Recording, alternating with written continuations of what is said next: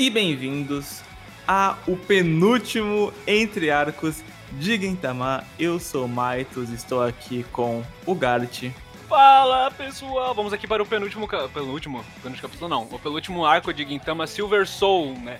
O que foi entregue, entregue para mim e pro Talion sobre esse arco, nós que não lemos ainda, é que se é exatamente esse cast ia ser polêmico, então vamos ver se as expectativas serão cumpridas. Estamos também com a Emily. E aí, gente, tudo bem? Penúltimo episódio de Guintama. Meu Deus, eu não acredito que a gente chegou aqui. Parece que a gente começou ontem, mas é isso. É. Será que vai ter polêmica? Não sei, mas. É, escute e descubra. E também com o Talion. Eu não aguento mais. Não, brincadeira, brincadeira.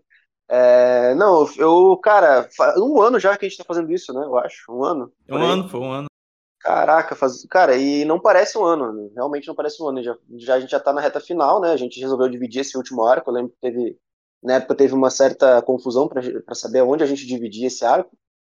E, e aí, cara, a gente tá. Chegamos, né? Chegamos finalmente nos finalmente, que é o arco que eu mais estava ansioso para fazer, porque a Emily ama, o Mites odeia, e aí, 50-50, como é que é? É bom, é ruim? Então, polêmico, né? Polêmico. E para você que tá ouvindo esse podcast aqui, os capítulos de Silver Soul são, respectivamente, do 596 até os 668, ok? Então, espero que você tenha lido aí para conseguir entender o que a gente está falando nesse podcast. Tem spoilers, então fique por conta e risco. Bom, como a gente falou isso lá desde o Shogun Assassination, é, daqui para frente são só arcos contínuos, então Shogun já interlaça no Farewell, interlaça no Hakuyo, interlaça aqui em Silver Soul, né? Shogun no Tamashi, Gintama, é o arco que tem o nome do pop mangá, assim, só que diferente. Isso é muito foda de início, assim, é o arco, é o Vingadores do Gintama. Cara, eu, eu vou fazer um, depois um compilado no Cortes, todas as vezes que o, o Talion falou Vingadores do Gintama, cara. Esse, não, não, não, não. Calma aí, esse é literalmente o esse arco é o Vingadores Ultimato de Gintama, cara. Não tem Cada vez que alguém parecia tan, tan, tan, tan, cara, musiquinha vinha na minha casa o tempo todo, cara. Eu acho que em todo, é, todo podcast de Gintama, o Talion em algum momento mencionou os Vingadores. Eu vou fazer um, um, texto no WJB no paralelo entre Vingadores e Gintama, tá? Eu vou explicar por que, que o Takasugi é o Nick Fury. E a gente começa o arco com alguém que não aparece já faz um bom tempo, né? E que para mim representa muito bem a galera da Terra, que é o nosso grande Madao, o nosso grande Hasegawa, né? Catando uma moeda do. Catando uma moeda na porra da máquina de vendas. Não, termina o arco anterior tu pensa, não, agora vai, nossa, já vai focar no Takasugi, já vai focar no Ginto, que aparece o Hasegawa no começo do arco, né? Impressionante. O, o, arco final de Gintama vai, vai se começar pelo personagem que menos nunca foi associado a um plot principal na história, assim, ele sempre foi o cara dos rolês do que o Gintoki fazia de vez em quando e a gente só via os dois se ferrando de vez em quando. O cara do forfã do Gintoki, né? É, então. Que deu o cu, né? É, então, é. O cara, é, ele é o cara que você, que, ele, que o Gintoki encontra é, uma vez por domingo todo mês, bebe, faz umas merda, e essa, e essa é a nossa experiência com ele também. Ele uma vez por mês aparece por aí na nossa leitura, faz alguma cagada aí, a gente dá umas risadas, mas agora o arco final se inicia com o drama do cara de tentar reunir moedas no chão, né? Esse foi o que eu mais chorei no arco eu acho que não tinha forma melhor de começar esse arco, porque o Hasegawa, ele é uma figura muito importante para Gintama, principalmente no começo, em que era só humor, humor, e não tinha tantos arcos sérios, né? A parada não ficava tão séria para construir o universo, então acho que não tem forma melhor de começar o último arco, e também me dá uma impressão que, como o Gart falou, né? O Hasegawa é um personagem que ele nunca foi inserido nesse contexto sério da história. E aí é começar um arco sério, que assim, é o mais importante de Gintama, né? O arco final de todo o mangá provavelmente é o mais importante. Então, começar o arco final com ele, eu acho que representa muito em que, é, que parte que a gente tá de Gintama, porque nem as pessoas que não tem nada a ver com Gintama sério que são é, o Hasegal, o Toz, esse povo aí que, tipo, só tá vivendo a vida deles normal, eles não tem como fugir mais, porque é, é uma guerra, sabe? Então não tem como eles saírem de, desse, dessa confusão. Normalmente é, os arcos acontecem nessas bolhas, né, específicos, com personagens muito específicos. Mas agora não, é com todo mundo, não tem como fugir. Inclusive o Hasegawa, que não tem nada a ver com isso. E eu acho que é, é legal começar dessa forma. algo que vai ser aprofundado depois, né, no, no arco, mas eu acho que esse é um dos, uma das únicas aparições especiais, assim, que não envolve os protagonistas fazendo o que eles têm que fazer, né, por justamente ser a introdução do arco, arco eu acho que ele foi um dos únicos personagens que entraram e não pareceu que é, é estrelando estrelando tal personagem no arco final. Porque o arco inicia com ele é, e, e, a gente entende na hora a importância da, da, dele nesse arco aqui, apesar dele fazer mais coisas depois, né? Mas eu acho que, independente do que ele faz depois, eu acho que a parte que mais é importante para ele nesse arco é, é ele entrar para definir que o tom disso vai. O tom e como é que esse arco vai funcionar daqui para frente. E é muito bom que você acha que vai ser um momento foda do Hasegawa. Meu Deus, o cara tá sério agora. E aí vai lá o Sodashi, né, subverte a expectativa de novo. E aí, é, tipo, vira um merda de novo, sabe? É sequestrado pelo Rata. Eu acho isso muito bom. É, é incrível. Uma coisa também que é muito legal é que ele tá com aquela roupa da, da primeira aparição, né? Ele quer ter esse ímpeto novamente de proteger as pessoas, mesmo que ele vire um bosta no processo, sabe? Uhum. E, e, claramente, né, a torre principal que a gente sempre tá vendo em Gintama constantemente atacada pelos amantos, né? Rola a invasão de fato. A gente é recontextualizado que de fato estamos em guerra, finalmente. Finalmente, que isso, cara? Final... é porque era algo que tava sendo predestinado desde do. Desde a aparição do. do Sabor na história, sinceramente. E, e, e tematicamente. Ah, não, desde o episódio 1, né? Um, né? é, tematicamente existe desde que a gente soube que o, que o Gintoki ele era o tipo de cara, ele é o tipo de protagonista que o passado persegue ele, mesmo ele já tendo superado ele há muito, há muito tempo, né? Então, óbvio que a coisa que mais define o, o passado dele ia voltar pra né, concluir o personagem. Eu acho que desde o primeiro capítulo eu já imaginei que ia ter guerra, porque é, é tipo assim. É, tem os amantos e tem os humanos. Pô, uma hora eles vão se enfrentar, com certeza. Eu tenho essa mentalidade aí. Então, é, eu já imaginava que ia acontecer. Shonen Metallery, né? Enfim. Exatamente. E a gente também é recontextualizado do pessoal ali que da Bardoltose, a própria Otai. E os Amantos, eles estão se preparando para destruir a casa do, dos Hirozuya. Só que aí, quem aparece, quem que retorna a, assinando o show? Justamente eles, né? os Yorozuya, Ginchan, Shinpachi, Kago na hora H. Meu Deus. Esse é um dos meus momentos favoritos, porque não ele chegando em si, mas o fato de que quando todas as esperanças estão perdidas, é a pessoa, a pessoa com quem, para quem as pessoas recorrem, é o Yorozuya. Eu acho isso muito bonito, muito legal, e é muito bom porque o Hasegal a gente vê que aquela moeda que ele tava tentando pegar era para dar pro faz tudo, tipo, para todo mundo pedindo ajuda, sabe? Ah, eu acho isso muito legal, muito foda. Eu fiquei muito feliz. Eu, eu, acho legal que foi o que o, o Hasegawa, né, como ele representa o, o cara comum, né, no meio dessa, no meio de toda essa bagunça, é ele quem é ele quem, quem a gente acompanha para esperar a volta daqueles que ajudam todo mundo, né, o Yorozuya, os faz, os faz tudo, uhum. aqueles que, que ajudam a, até do, do, pedido mais besta até salvar o mundo, literalmente.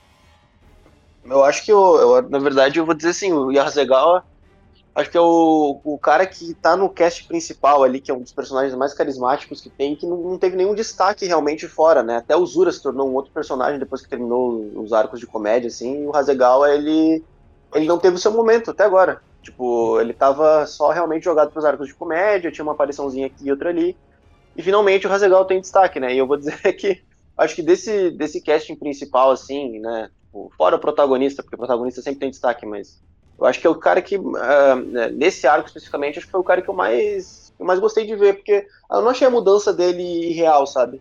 Tipo, eu acho que achei que o achei que o que o Hasegawa fez faz total sentido com o personagem, porque ele já era assim antes, sabe? Ele só ele ele é engraçado por si só, ele não tenta fazer piadinha, tipo como alguns personagens tipo de Gintama que brincam com ah, pei, piada de peido e coisa, ele só é engraçado pelas atitudes dele. É, eu, eu, acho que isso funciona mais com o Hasegawa da maneira que não funciona comigo com o Zura, porque o Zura, ele. A parte do personagem dele é que ele era. que ele, ele era estúpido sem, sem, sem ele perceber, sabe? Ele fazia um monte de besteira, ele era. Ele fazia macacada do nada, só que. Só que isso.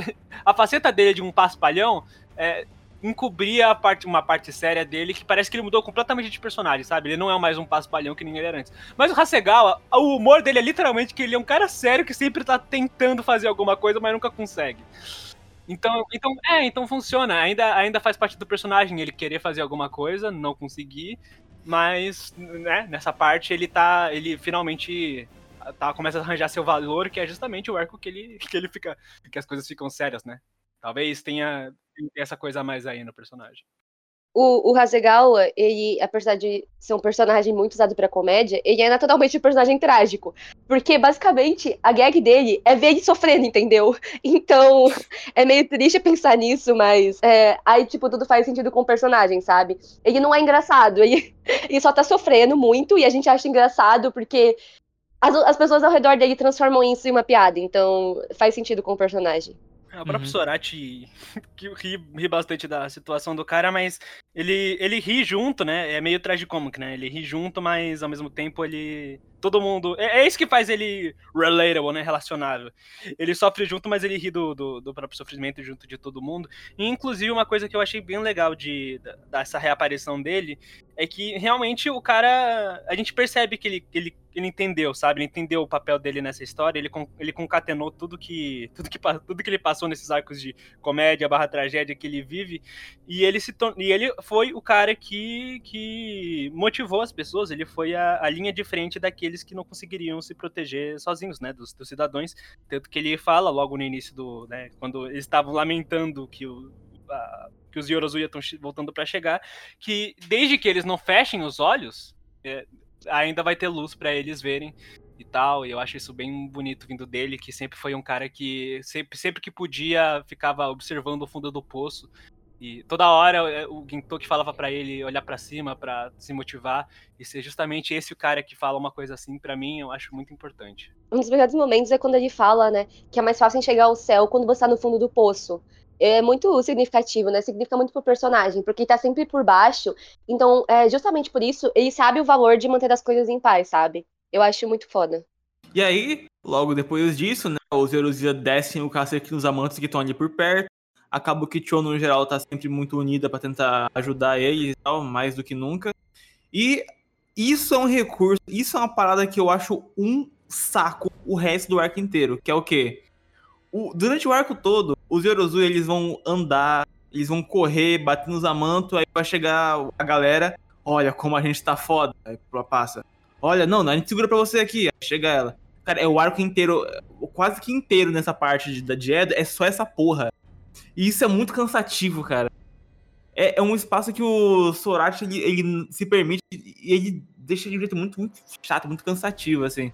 E ainda intercalar com as paradas espaciais que para mim são muitas vezes tão interessantes quanto, assim. E então, já falando do espaço no geral, é, o Nobunobu, né? Ele vai ser o diplomata, né? Que. Sabe, tipo assim, ele vai conversar com o. Porra, com os imperadores espaciais, né? A galera do exército, tá? O, o Shijaku. Só que aí, né? Porra, ele. Ah, com a barriga doendo. Nossa, ele quer muito cagar. Não, porque é, eu vou eu vou soltar tudo. Você vai soltar os, os raios laser no, no, no, planeta? Aí, tipo. Não, eu vou evacuar de vez. Você vai. Você vai acabar com todos os habitantes. O cara meteu uma dessas desse. Cara, o, o Sorete é maluco, cara. Esse foi uma das gags que eu fiquei com legítimo nojo, porque eu tava lendo que eu tava almoçando assim, aí eu parei de almoçar na hora, cara.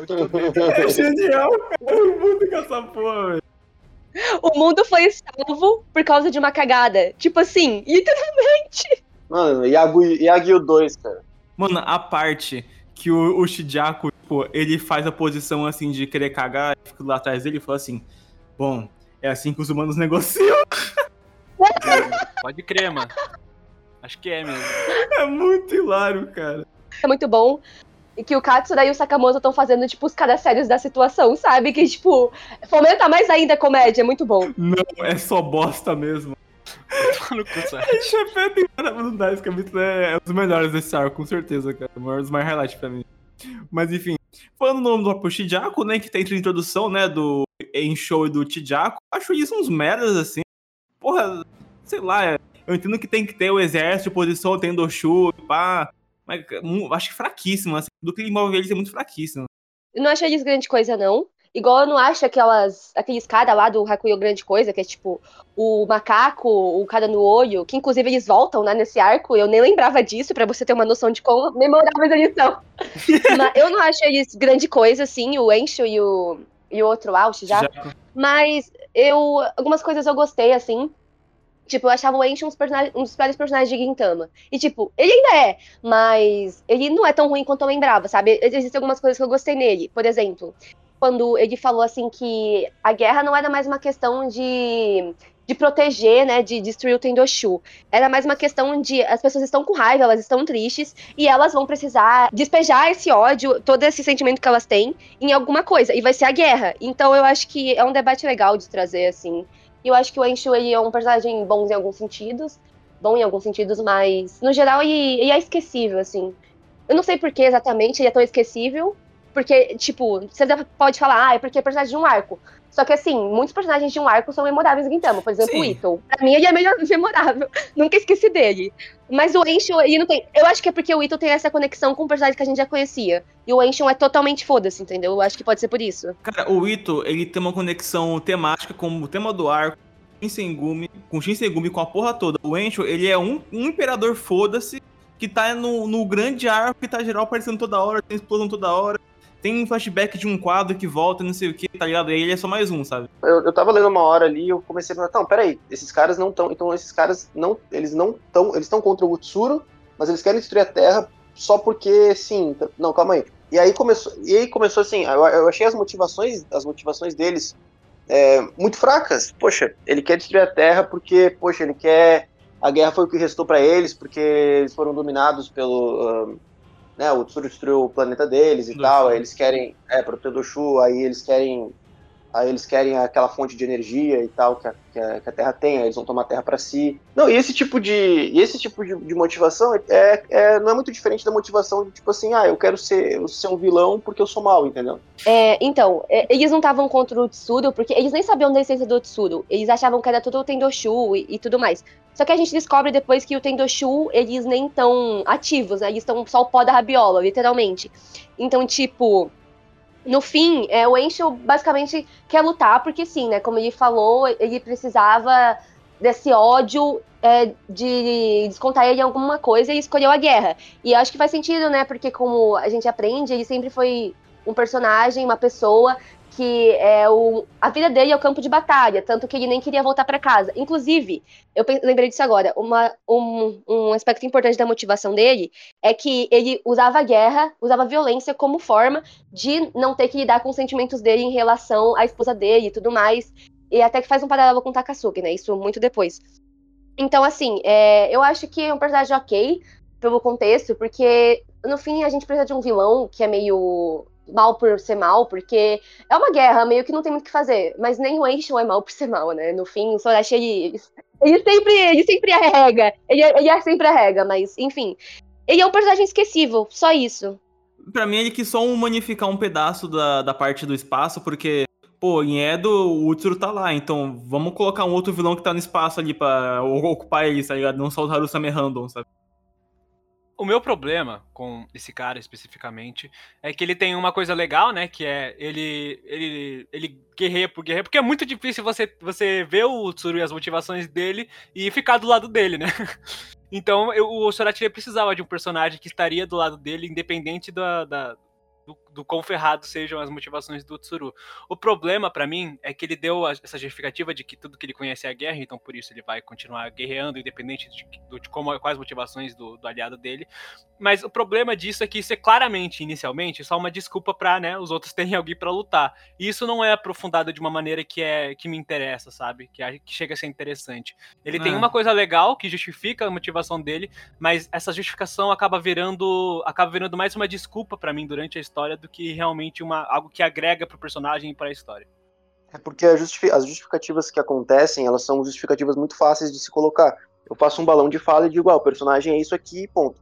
Tá, ok, certo, tá, mas o que que onda esse personagem que pode fazer eu, eu tornar isso mais crível para querer realmente comprar a ideia desse personagem, sabe? É, e aí, no, no, fim das contas, ele também tem mais, uma, mais um personagem, né?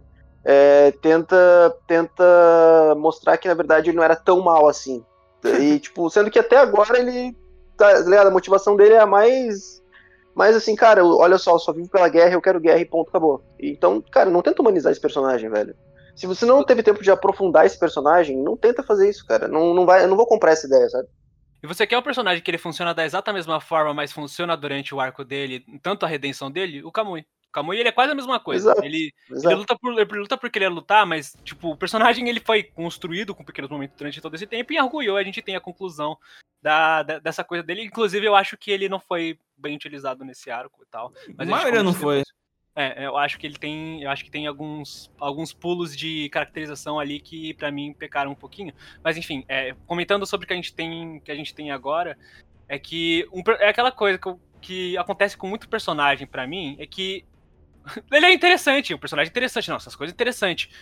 Mas para, para aí. Ele só é interessante e não cumpre a- o, o interesse e o quanto ele precisa para o, o interesse dele, né? É porque ele é um personagem que ele é difícil de você fazer numa história e fazer e fazer ser palpável pra gente. O problema é que ele é interessante e mas só que ele, ele é o tipo de personagem que, os, que você precisa aprofundar um pouco mais pra ele ser para ele se equivaler ao que ele tenta fazer na história, sabe? E o- esse cara não cumpre isso. Dito isso, ele não, não, não- ele não chega, ele não chega a ser o problema do arco, sabe? Um, um vilãozinho foda-se ali, pra mim não é esse que não é esse que vai condenar o arco ainda. Não, não, definitivamente não foi ele, não. Sim.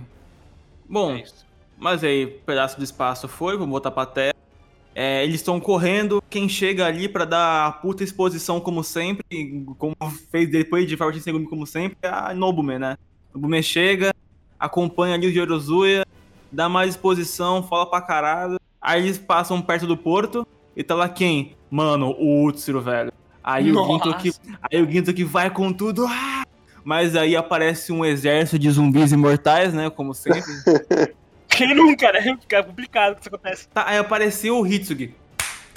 Quem que é Hitsugi? Foda-se, tá ligado? Não, não, não. Você, você esqueceu da, da participação super especial do personagem que não faz nada além de ter um painel dele de braços cruzados e falando alguma coisa, que é o nosso grande Zenzo, né? Ele, ele apareceu, vocês lembram? Ele apareceu nesse arco. Ele tá, né? Esqueceram que, ele, que ele tá ali? Não, ele apareceu, ele falou uma frase foda, aí ele teve a conclusão dele com que ele vai continuar lutando, e ele nunca mais apareceu. Cara, ele tava lutando. Cara, essa, par... cara, essa parte é uma bosta, né? Do, do, do Porto, né? É, dessa parte aqui de baixo, ela é, um, ela é um dos pontos que. É um dos, pontos, é um dos piores pontos. E ele começa. Ele começa as features, né? O novo personagem do Smash do, de, de É. Gintama, que pra mim, que pra mim é. Tipo, eu, é, é algo, é algo repetitivo. Parece que o, o Sorati ele não consegue fazer nada que não seja. É, como esse arco ele é maior, ele não consegue fazer nada que não seja dividido em pequenos capítulozinhos. Aí parece que a gente vai selecionar capítulo. Ah, capítulo do, do, do Zenzo. Não teve, na verdade. É, capítulo da, da, da, da galera do, do Do Ford espaço. Divas, capítulo da É. galera do espaço. Ah, a galera do espaço tem. tem capítulo da, da galera que. Dos Da figurantes. É, dos figurantes que são NPCs, né? Que passam pela rua por aí. É, capítulo do, do Rata e do irmão dele e dos outros irmãos dele aí, spoiler. Cara, aí, cara, essa parte do, do Porto é, é uma merda, cara. O Utsuro, o Ginto que tem esse enfrentamento. Aí tem a porra dos zumbis imortais lá, o Hitsugi e acabou. É é só pra dar mais explosão, só pra causar mais caralho. Agora tem outro cara, né? Tem o Oboro 2 agora nessa porra. Cara, quando eu falei pro, pro Sorati no, no Hakuyo que ele aprendeu como fazer a, opção, a explosão, ele botou em todo quadro que existe, cara, aqui triplificou, mano. Quando chega no navio, pri- principalmente, cada capítulo tem umas três frames com explosão acontecendo. É uma, é uma poluição desgraçada, velho. Ah, mas isso é, é- é uma coisa aí dele, né? E Tô passando pano já dessa porra. Poluição visual. Poluição visual é uma coisa aí, uma constante no Sorachi, assim, sempre achei. Não, não apenas por causa do. Ele melhorou com o tempo, né? Que não é tanto assim. Mas principalmente com a quadrinização do cara, né? Ele, ele preenche de, de quadrinho, assim, um em cima do outro. Cara, tem, tem, algo- tem umas coisas muito bizarras que o Sorete faz. Eu não sei por que ele faz isso. Que ele faz um quadro sem uma, sem uma sarjeta pra cobrir. E aí ele, ele finge como se fosse um quadro normal. Ele passa pro outro, assim. É, sabe, sabe se. Vamos lá, vamos lá. Explicação para, para, para aquele. Sabe aquele risquinho que eles botam ao invés do quadro? Né? Ao redor do quadro? Ah, Cê- cê- se você for olhar é, em Tama, às vezes tem alguns quadros que eles não têm esse risquezinho em volta, mas o cara trata como se, como se fosse um quadro normal. Normalmente esse- essas coisas, quando eles não botam, é feito pra ser um background e tal, pra, pra ambientar o quadro que você vai botar dentro dessa coisa sem o risquinho em volta, sem a, sem a sarjeta. Só que o cara faz como se fosse um quadro normal e aí passa pro próximo quadro e é isso, né? Com, contam- com Entendi. contaminação de quadrinhos. Aí, ó, Gart explica, né? Quadrinhos simultâneos, né? Mas depois dessa parte do Porto aí, foda-se, né? pô, pô, explosão, foge, corre, não sei o que. Aí mostra a Soy, o Rator, etc, onde eles estão. Tá, no, tá, tá, tá chegando, tá chegando, hein. E aí, um ataque coordenado acontece em Edo novamente. Tudo parece perdido pro Zerozuya. Acabou, meu Deus. E aí, agora? Aí aparece quem? O Shinsengumi. Meu Deus. Tem a galera do Matsudara tá no espaço também e tal. Ô, Maga. Os caras, eles, eles ficaram. Eles ficaram fora de um arco por 50 capítulos. Cara, teve, capi, teve entre arcos sérios que eles ficaram menos tempo aparecendo. Então eu não achei tão. não, não, eu não me sou, eu não fiquei. Ah, eles voltaram! Sabe? Porque a gente já teve intervalos mais longos que eles não apareceram no mangá. Mas ainda assim é bom ter eles de volta e tal. São os personagens que eu mais gosto de Gintama como um grupo. E eu só queria que eles, tiverem feito, que eles tivessem feito mais. Além de uma comédia, além de uma comédia no início, mas. Não, isso foi, isso foi hilário, foda-se. A porra do. O cara bombadão lá. Quem é você? Sou eu, pô. Yamazaki. Aí, aí. Não, gente, todo mundo continua mesmo e aí totalmente diferente. Sorachi, o, o Sorachi não, o Yamazaki é o personagem que mais se desenvolve em Gintama, né, cara? O cara tem quatro aparências completamente distintas. Ah, um personagem de alto crescimento aí, que não entendeu. Eu amei muito esse momento, por quê? Vamos lá, vou dissertar. Ai, ai. Vou, vou analisar profundamente. Fudeu. Primeiro, Odo, Yodozuya, né? Eu amo eles. Segundo, eu amo Kondo. Terceiro, quando eles voltaram, foi o callback daquele momento que o Gintoki é, tipo, ai, Tatakaye, Shinsengumi, aí o Kondo volta, tipo, usa as mesmas palavras para motivar o Gintoki no momento que ele tá desistindo. E eu acho isso é muito bom. E a minha parte favorita sobre isso. Eu sei que o Utsuro é um personagem controverso para certas pessoas aqui, mas ah, eu acho que, que melhor, um dos melhores personagens de Quintama. Ponto. Ele é muito bom. Ele é muito bom. Ele é perfeito para ser o vilão final. Por quê? ele é o único personagem até agora que desafiou os ideais do Gintoki. Tipo, porque é como, como a gente já falou antes, né, ele é a manifestação do passado. E o Gintoki, ele fica sem controle perto dele, ele fica muito mexido. E o Gintoki, é, ele chegou, foi quando ele chegou mais perto de desistir, foi por causa dele. Então, eu acho isso é muito legal, tipo, que o, que o Tsuru seja esse personagem que deixa o Gintoki, que, é, tipo, mostra a parte mais vulnerável do Gintoki, é muito legal ver isso. E é muito bom que o Shinsengumi seja pessoa que, as pessoas que trazem ele de volta depois de tudo que ele fez por eles. E é, tipo, não só o Shinsengumi, né? Depois várias pessoas vão aparecendo e estende a mão pro Gintoki. E eu sei, tipo, ai, muito clichê, blá blá blá. Mas eu acho muito lindo isso, porque o Gintoki é a pessoa que ajuda todo mundo. E aí é muito bom ver as pessoas estendendo a mão pra ele de volta depois de tudo que ele fez por eles. E para mim isso é o suficiente, foda-se. Tá, passa aí então. Aí quem entra na putaria, quem entra na, na brincadeira, o Niwa Banshu. Meu Deus! Enfim. E aí depois chegam na Terra três raças. Os Dakini, a gente já tinha visto eles já num arco de Gintama. Um arco não, um, um, um capítulo específico, né? Quem lembra daquele capítulo de comédia da banheira que o. Vai o Hijikata, o outro. Aí tá lá. No... Aí tá lá melhor episódio de Gintama, isso aí eu lembro, lembro, lembro, lembro, cara. Aí tava também os Shinra, que são aquela galera do. daquela mulher do Four Divas que tentou dar o golpe, mas não deu certo e tal. O Jirocho deu cacete nela e tal. E os Yatos também, chegaram a seis raças, então, mano, fudeu, eita porra, puta que pariu. E quem tá de volta também pra combater eles, né, pra ajudar ao a Kabukicho, é quem? Quem? O Kintoki, junto com os robôs que o Gengai fez.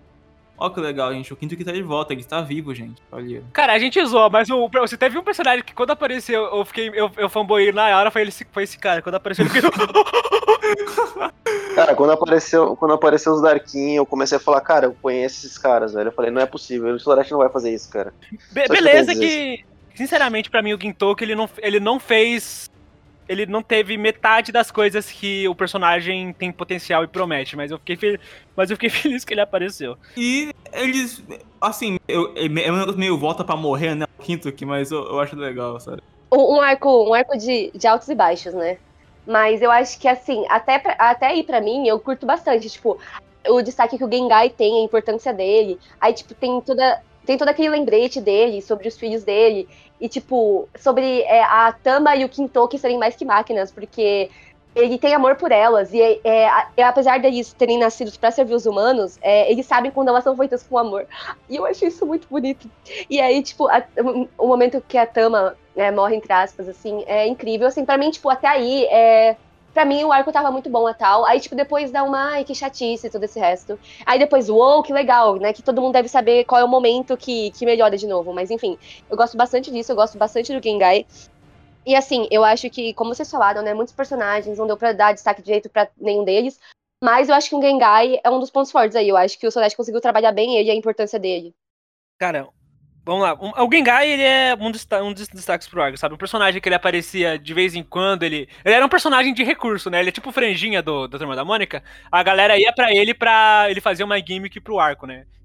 Gintoki, o arco inteiro do, do Kintoki é, é, é, tem essa premissa, né? O Franjinha vai lá, faz uma experiência, faz um robô engraçado e ele é todo, todo o capítulo, todo o arco, né? Mas, eu, eu falando né, especificamente a parte que eu não gostei, é que o, o, o Kintoki é um personagem muito. Ele apareceu em um arco, mas ele é muito complexo, em, pelo menos em potencial, na sua atividade na história.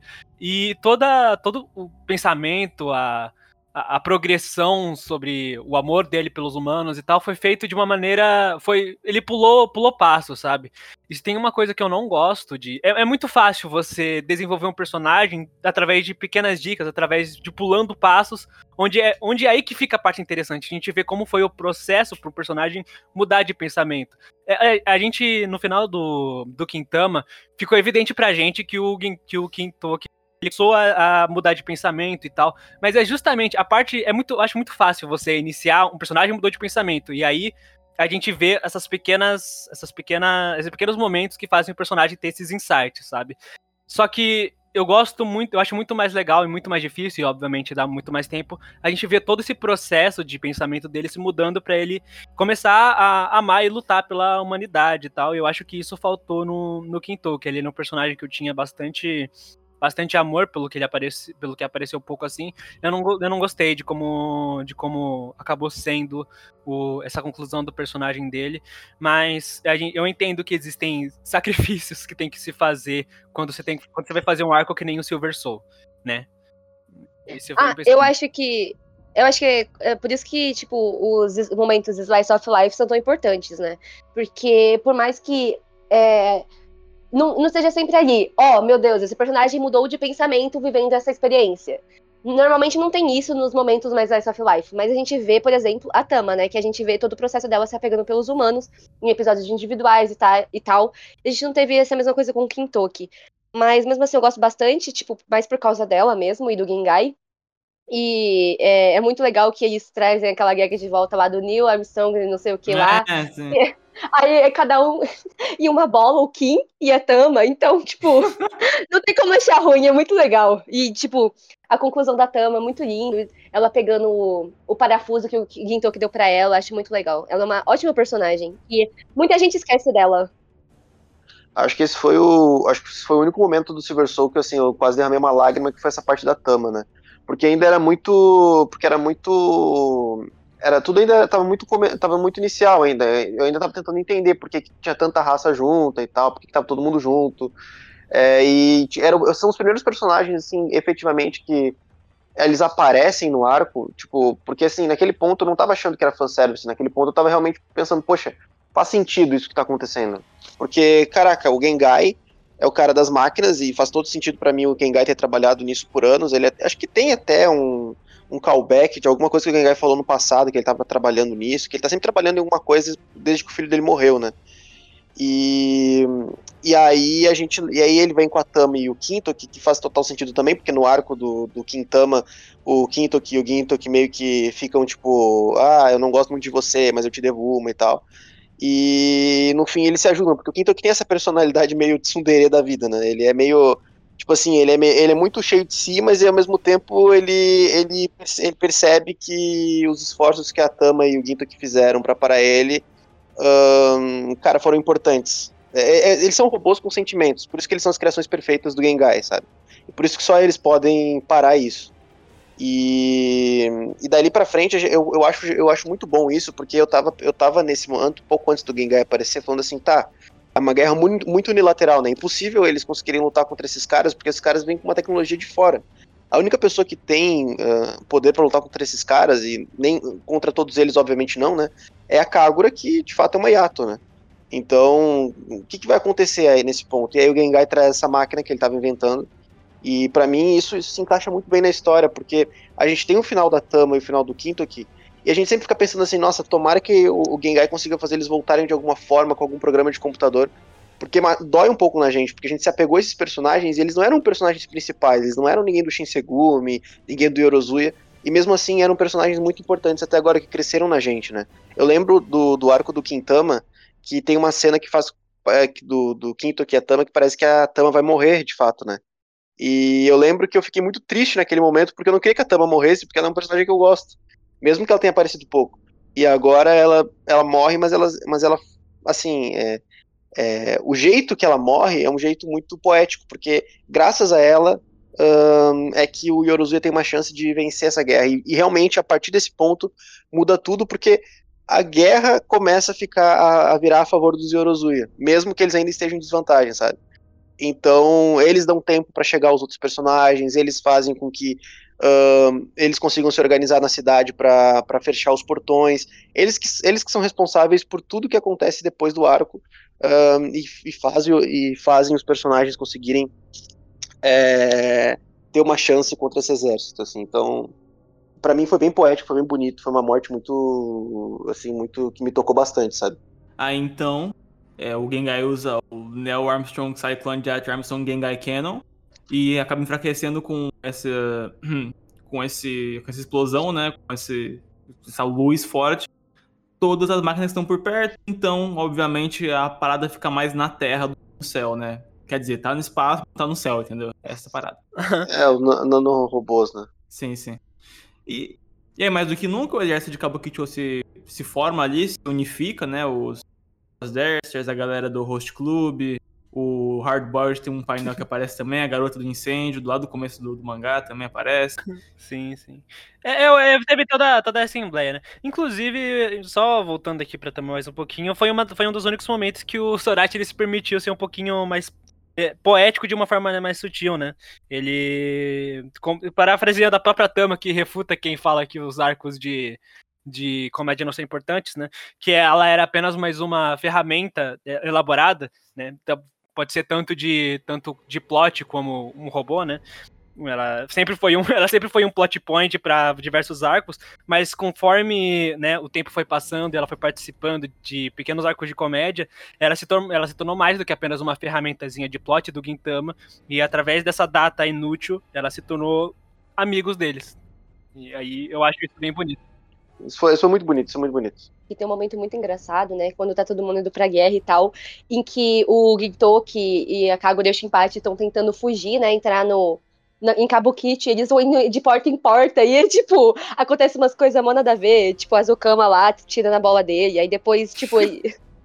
Mano, é muito bom, muito idiota. Eu acho que é muito bom que, tipo, até nos momentos mais sérios, tipo, literalmente uma guerra, não, não, é, tipo, não abandona esses momentos idiotas, sabe?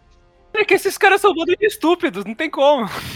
Eu, eu, falar, eu falar exatamente isso. Uh, porra, a gente tá no meio de uma guerra e tal, aí. Porra, eu ali, porra, triste com a tama pra caramba, chorando com a tama, daí aparece o canhão e eu paro o painel, analiso. Por que, que esse canhão tem forma de pinto, cara? É, tu lembra lá do, do capítulo. Aí do... eu lembro do, do arco do. Do capítulo lá do. Arco inicial da lá. Né? cara faz um canhão. É um, do, é um, dos primeiros capítulos de Gintama, inclusive, do. que eles estão lá montando lá. Ah, mas isso aí é uma. O Chipate, mano, isso é uma piroca. Ah, é o canhão Jet Armstrong. Muito bom esse capítulo. Enfim. É, depois disso, né? Já no espaço, o Katsura. Ele, não, pô, eu tô, tô, tô aqui, mano. Tá aí onde? tô preso, cara. vários, com vários animais e o Hasegawa também tá lá. Né? Mano, isso aí é muito bom. Ele falando assim: ah, não, porque se a gente estiver dentro da nave de camuflagem, então quer dizer que eles vão conseguir ver a gente de fora. Aí, aí, Elizabeth, não, porque é, vocês, vocês estão dentro da nave, então eu não vou ver vocês. Aí, Mas e se a gente cagar eles vão no espaço? Isso é muito E aí, eles, eles disfarçam de estranho pra ninguém ver. Não, mano, mano, é muito bom, não tem como. E aí, tipo, eles batem na nave e dá tudo errado, mano. É muito bom. Bom, e aí, né, o Zura faz o Rata de refém de forma muito ridícula, muito normal, né, claro. E aí, né, pera aí, o Tijaco conhece o Rata. Mas ele conhece muito bem, porque eles são irmãos. Cara, mas Nossa, não. É, Não, eu não dá pra que- esquecer. O terceiro, irmão. O Terceiro. Dracônia, Gradônia. É o Gente, é o. Só que aí a gente tem também a revelação de que temos aí o nono príncipe dragão, Dragônia. Quem que é esse cara aí? Quem que é esse cara? É o pau da Elizabeth. Nossa senhora! Não, fa- fa- falando meio sério, meio brincando, né? É, é a, a coisa do Rata, ele ser. ele ter. Ele ter ah, um, é, uma anteninha maior que a do irmão dele que deveria governar, e por causa disso que ele é. ele se tornou um cara que a gente conhece, eu acho que isso é uma. é, é, tipo a pequena gimmickzinha de complexidade que importava, pra- que importava para mim pro personagem ele se elevar ele não ser só, ser só mais, uma, mais um gag personagem que não, é tão engraçado assim. Eu acho que essa única coisa foi o suficiente pra mim pra eu começar a gostar do Rata, sabe? Antes eu, era- eu achava ele muito foda-se, personagem que aparecia só pra gente zoar ele. Mas eu acho que essa pequena coisinha, e complementando com tudo que a gente, né, passou por ele, eu acho que isso elevou o personagem pra mim, ao contrário do que aconteceu com, com por exemplo, com o Kintoki, né? Que a gente não teve todo esse tempo pra entender o personagem e essa, a pequena coisinha a mais que a gente teve dele não foi o suficiente pra ele se elevar pra mim. É, o, o, o- é, que, é que é muito engraçado que, daí que, que o tamanho do Tinko aparentemente é documento, né? Então, lá no, no planeta do Rata, o Tinko, o Tinko importa. Mas eu acho engraçado que, tipo assim, Eu tava que que é piroca, né, em japonês. exato. E, É uma pedra que perdeu aí. E, e aí, tá- porque assim, é que, os- é que o Rata continua a mesma coisa, entendeu? O Rata fora tem uma parte lá no final que é ah, do eu me importo com todas as criaturas e tal, que eu acho meio que eu acho meio meme, mas assim, mas isso é lá no final. E o Rata, o Rata até esse ponto é, é muito é, é muito engraçado. É porque ele continua sendo o Rata, entendeu? Ele continua sendo tipo, ele se importa com a família dele em certo ponto, mas ele ainda é um ele é um cara que perdeu as esperanças e ele é um gordo colecionador, sabe? E é isso que o Rata é, é isso que o Rata continua sendo. Ele não, não é, não- ele, não, mudou- ele não mudou o que ele é. A, a diferença é que as pessoas que estão à volta do Rata, os irmãos dele, esses sim se importam com, com o que acontece com o futuro do planeta. E o Rata é um personagem fraco. Ele sempre foi persuadido por quem é mais forte que ele, por quem tem mais imposição que ele. Tanto que o Rata sempre se viu intimidado pelos irmãos dele, porque ele nunca se achou suficiente para assumir a posição que ele assume, né? E os irmãos dele não, os irmãos dele sempre confiaram que o Rata era capaz. Então, assim, o Rata fica numa, fica numa, numa sinuca de bico, porque ele nunca esteve nessa situação. Ele sempre teve numa situação onde ele era menosprezado, onde todo mundo subestimava ele e tudo mais. E a introdução da Elizabeth ali. Não É, dá, é cara. Cara, essa tipo eu, assim- eu nem, eu ignorei essa parte, Eu tá? Eu também achei. não, não existe, né? Tchau, tchau. tá. Não, não, tipo, não é como se fosse, não é como se fosse uma revelação que realmente importasse no final, mas cara, foi tão, foi tão, foi tão usar um personagem que é relativamente importante coisa para assumir um plot point que a gente não se importa, pra mim, para mim isso foi uma situação que minha mente não soube como processar essa informação. sabe? Tipo, gente, é tipo o retcon do retcon. Porque, tipo, a origem da Elizabeth naquele arco lá do Star Wars. Aí, na verdade, não. Na verdade, a origem dela é que ela é o príncipe dragona. Tipo, é o retcon do retcon. Tipo, é uma coisa que acontece e não vai ser relevante nunca. Tipo, vão esquecer disso no, ar- no arco seguinte, sabe? É tipo quando o. Tipo, quando os personagens viraram chave de fenda e, tipo, acaba sem conclusão aquilo, era pra ele ser chave de fenda até hoje. É assim que eu levo as histórias da Elizabeth. Não, tipo, também. é, é pra aquele momento, depois não dá pra levar a sério, tipo, continuar aquilo, sabe? O bagulho, tipo, metade do quadro sendo.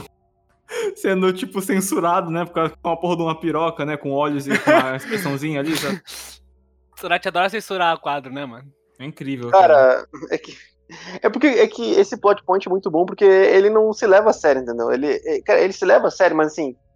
Ele, É tem, ele sabe os seus limites, entendeu? Ele sabe os seus limites, ele sabe até onde ele pode ir sério. Então, quando ele introduz a Elizabeth sendo o, o príncipe, tu, pensa, tipo, ela já foi Jedi, ela já foi príncipe, ela já foi. cara, então assim, é justamente a piada da Elizabeth, sabe? Quem que é a Elizabeth é tudo e nada ao mesmo tempo, sabe? Então, é exatamente, exatamente por isso que é tão engraçado. Eu não ligo. Eu não ligo o suficiente pra poder para poder me importar e isso ser algo que vai arruinar o personagem. Eu só acho que pra um personagem que deveria ser um, pra um personagem que deveria ser um meme, né, um mistério, a gente tem a gente tem mais caracterização dela do que deveria, mas tudo bem. Cara, a gente tem mais caracterização dela do que, do que do Sakamoto, essa é a verdade. Ah, Mas parou, e- parou, Mas- Ufa! Toma, toma. Pela- mano, vou matar alguém nessa porra desse caralho. Enfim, Que isso, de, cara? vo- de volta Não, à gente. Terra. Fala aí, fala. Só fala. queria jogar no ar, no ar. Sakamoto melhor que Katsura. Ah, mas isso é verdade. Ah, isso é verdade. foda-se. Enfim, aí voltamos pra Terra, né? E aí, ou aquele muro do cacete lá de Kabukicho já está fechado, mas o líder ali da frota dos Dakini aparece e quebra. Caralho. Aí vai Oh, todo. Maga. Aí vai geral de Kabukicho contra os Dakini, né? E quem chega pra proteger a nossa grande Otai é a Kyubei. E aí o clã Yagyu se junta à batalha. Nossa! A, daqui, a partir dessa partezinha da, da bem no início eu gostei, tá? Mas depois eu não. Achei que foi foda, Arrastado. Vamos lá. Eu arrastar essa parte. É, foi a, é a luta mais elaborada de Gintama, né? De Gintama, do arco, né? é, é essa luta ou, ou Gintoki versus, versus Takasuki, né? Não, mas acho que essa é a luta que, ele- que os caras mais, ele, mais que o Sorachi quis fazer uma coreografia ali. Eu acho que, que a partir daí que as coisas vão ficando meio arrastadas mesmo. Tipo, até, até É. aí tava de boa. Mas aí, aí tem essa meiuca aí que eu fico, nossa, já chega, né? Mas não acaba nunca. É que o spam começa, né? Porque, tipo assim, tá o Yorozuya e o Kyubei contra o líder da Kine, mas aí o Ginto que finaliza, mas na real não, porque aí tem as kunais e as, as chegam, mas aí o líder revi ele revida o ataque, e aí os Shinra aparecem, e aí aparece o Jiro... Mano, tá ligado? Quando você percebe, é nesse momento que a gente começa a perceber como vai ser a estrutura da, do arco daqui, e aí você, é essa parte que você dá uma suspirada e fala, tá, vamos lá. É. A parte da Terra é muito ruim, cara. Eu canso de fingir isso, cara. É, é mil é. vezes pior, é mil vezes pior, mas eu não acho ela tão péssima assim quanto. Pelo menos, eu, não, eu acho que ela é. Eu não acho ela horrível, sabe? Acho ruim só, velho. Muito Eu não acho, eu sinceramente, eu não sinceramente, eu não acho nada ruim. Eu só acho, tipo, genérico, assim, cansativo e genérico. Tipo, comparado ao Fraco. que Gintama já foi. Eu acho fraco, fraco. mano. É ruim, isso. É fraco. Não, não é ruim. Não, não é ruim. Tu não quer admitir que é ruim, cara. É ruim mesmo, foda-se. Se eu achasse ruim, eu falaria. Pra, pra ser ruim, eu realmente tenho que pensar, ver e falar, nossa, que merda, eu não achei nada assim. Tipo, por exemplo, quando eu achei, ai, nossa, que merda, eu deixei muito claro isso lá, que foi em Yoshiwara in Flames, que foi a, con- a conclusão do, do daquele cara lá, do Hosen. Aquilo lá, eu meti o pau porque eu achei uma merda. Mas não, aqui não tem nada que eu fico, tipo, nossa, que me desperte esse ódio. Eu só, é só é fraco, entendeu? Eu acho fraco, entediante e, portanto, tipo, individualmente não é, não é algo que eu odiaria, mas é claramente algo que, que torna o. que- Tipo, é um arco de 60 capítulos, pô, 30, 30 é isso, e eu acho que Né. Eu acho que torna o arco entediante, fraco, e que apesar de. É, por escrita, eu acho que existem momentos que importam e que agregam de verdade. Eu acho que a forma que foi estruturada não, não ajuda. colabora, né? Não ajuda, não ajuda. Mas ele tem, mas ele tem seus momentos que, que, tipo, vamos dizer que o terreno que ele, que ele tá usando pra escrever, não, ele é um terreno muito ruim, infértil, mas ainda assim existem pequenas flores que florescem e se você prestar atenção, elas são bonitas. é uma extensão de Hakuyo, porque Hakuyo, a gente tá, como a É, gente sim. tinha falado antes, tem uma, tem uma estrutura é, mais genérica de dividir os personagens. Ai, você vai lutar com fulano, você vai lutar com fulano, você vai lutar com fulano. E aí, nisso é, tipo, intensificado em 70 capítulos. Então, tipo, essa é a questão. Eu não odeio, porque são os, os personagens que eu amo. E, tipo, sei lá, eu nunca vou achar ruim ver eles em tela, a não ser que eles sejam arruinados, pra mim. Então, pra mim, nenhum, nenhum personagem nunca foi arruinado. Então, tipo, não é uma coisa que eu vou odiar. Mas se fosse, sei lá, personagens que eu não me importo tanto, que eu não tenho tanto apego, aí provavelmente eu ia achar pior. Tipo, porque, como a gente falou, a estrutura é ruim, a estrutura é fraca, com certeza. Mas eu não consigo, tipo, desgostar justamente por ser os personagens que eu gosto. Pra mim é Pronto, isso, basicamente. Você falou, você falou exatamente o que eu penso. Você falou exatamente o que eu, que eu- o, que eu penso, pelo menos em partes. Que ah, ele não arruína nada, mas o que. ele- tipo, ele não arruína nenhum personagem, nem, nada é estragado por causa disso. Mas a maneira que ele executa é fraca demais pra eu, pra, pra eu bater palma, achar, achar bom, sabe? Eu acho que, assim, dos personagens mais trabalhados, pouquíssimos acrescentam alguma coisa. Tipo, eu acho que o Verdade. Takasugi e o Nobunobu são, assim, os únicos que acrescentam. O Sakamoto também acrescenta bastante. Mas de resto, tipo, é personagem que a gente já tinha construção e a gente teve mais deles aqui, mas também não acrescenta muita coisa. Agora, personagens que, que participaram um pouco, por exemplo, Hasegawa, Gengai, é, Tama, aí, a, tipo, elevou o personagem. Mas a maioria não foi assim. A maioria se montou constante. É isso. A, ma- a maioria só tá aí pra segurar inimigo, cara. É essa é a função. Falar, falar assim, cheguei, vou segurar, vai, corre. É, é só isso que eles fazem o arco inteiro. 90% é assim, só tem uma exceção, mas eu vou esperar o cara chegar. É, vamos esperar. E, cara, é o que eu ia dizer, velho. Tipo, cara, é uma parada, é uma parada assim que ele tenta justificar. Na verdade, ele nem tenta justificar, né? Os personagens só aparecem do nada. Mas assim, eu acho que esse arco é muito sobre o que, que é mais importante pra ti, assim. Tu gosta tanto dos personagens ao ponto que, tipo, tu consegue ignorar o, o que esse arco tá fazendo, ou tu, ou tipo assim, isso te impede, isso influencia na tua experiência negativa, sabe? Uh, eu vou dar um exemplo para mim. Eu vou dar um exemplo do que eu acho que faria, eu, do que eu entendo a Emily, porque eu vou dar um exemplo do que eu do que eu sentiria. Digamos assim, tá? É, ah, One Piece vai fazer um arco de resgate ao Zoro, mas não faz sentido nenhum o arco. Foda-se, o arco não tem sentido nenhum no, no plot principal. Eu ia amar o arco porque é sobre o Zoro, sabe? Então, ah, mas foda-se que não faz sentido. É, mas eu ia gostar do arco. Então, tipo, uh, eu, eu, eu, entendo o sentimento da Emily, porque não, é muito difícil, ainda mais quando tu acompanha Gintama há muitos anos, né? Porque ou quando tu tem um apego muito forte para esse personagem, porque ele significa alguma coisa para ti, tu analisar isso. E talvez pra gente, pelo menos para mim, seja um pouco mais fácil de, de analisar isso, de me incomodar na história, porque eu, porque eu tenho um apego com o Gintama de um ano. Então, em, em, possivelmente, se eu não estivesse no WJB, eu, eu leria ou veria Gintama em mais tempo, né? O, o mangá e o anime. Eu nunca veria, eu nunca veria, sendo sincero. É, eu, eu acho que eu veria porque eu. Uh, porque assim, sempre foi uma coisa que eu tive curiosidade de ler barra ver, né? E a Emily no, no Twitter com certeza teria feito eu, eu ler e ver, porque ela fala muito sobre. Ah, eu, eu acho que se eu tivesse mais tempo com Gintama, eu teria mais dificuldade de separar o personagem da história, sabe? É, quer dizer, eu teria mais facilidade em separar os personagens da história. Qualquer momento, os momentos do Ginto, os momentos da Kagura, do Shinpachi, sobrepujariam os outros momentos onde os personagens só aparecem por qualquer coisa. Tanto que eu lembro que os momentos que teve o Okita e, e, o, e o Hijikata uh, no, no Shinsegumi, eu não me incomodei em nenhum momento, mesmo que eles tenham aparecido meio do, do nada também, eu não me incomodei porque eu gostava muito do Shinsegumi. Por eu gostar muito do Shinsegumi, isso acabou nem passando pela minha cabeça naquele momento. Depois que, por trás que eu fui revisar para comentar capítulo, os capítulos aqui no do JB, que eu vi, poxa, mas realmente eles apareceram do nada, qual que é o sentido disso? E foi, mas foi uma coisa que na hora não me incomodou. Eu acho que é isso é o mais importante da tua experiência, o quanto tu consegue se divertir com aquilo, sabe? Porque analisar depois do o negócio pronto é, é, mais fácil, mas assim, na hora que a gente tá na emoção do momento é o que importa. Então, tanto que o redor, o plot do redor é da Elizabeth, mesmo que eu acho que faça sentido na história, porque são só gags, né?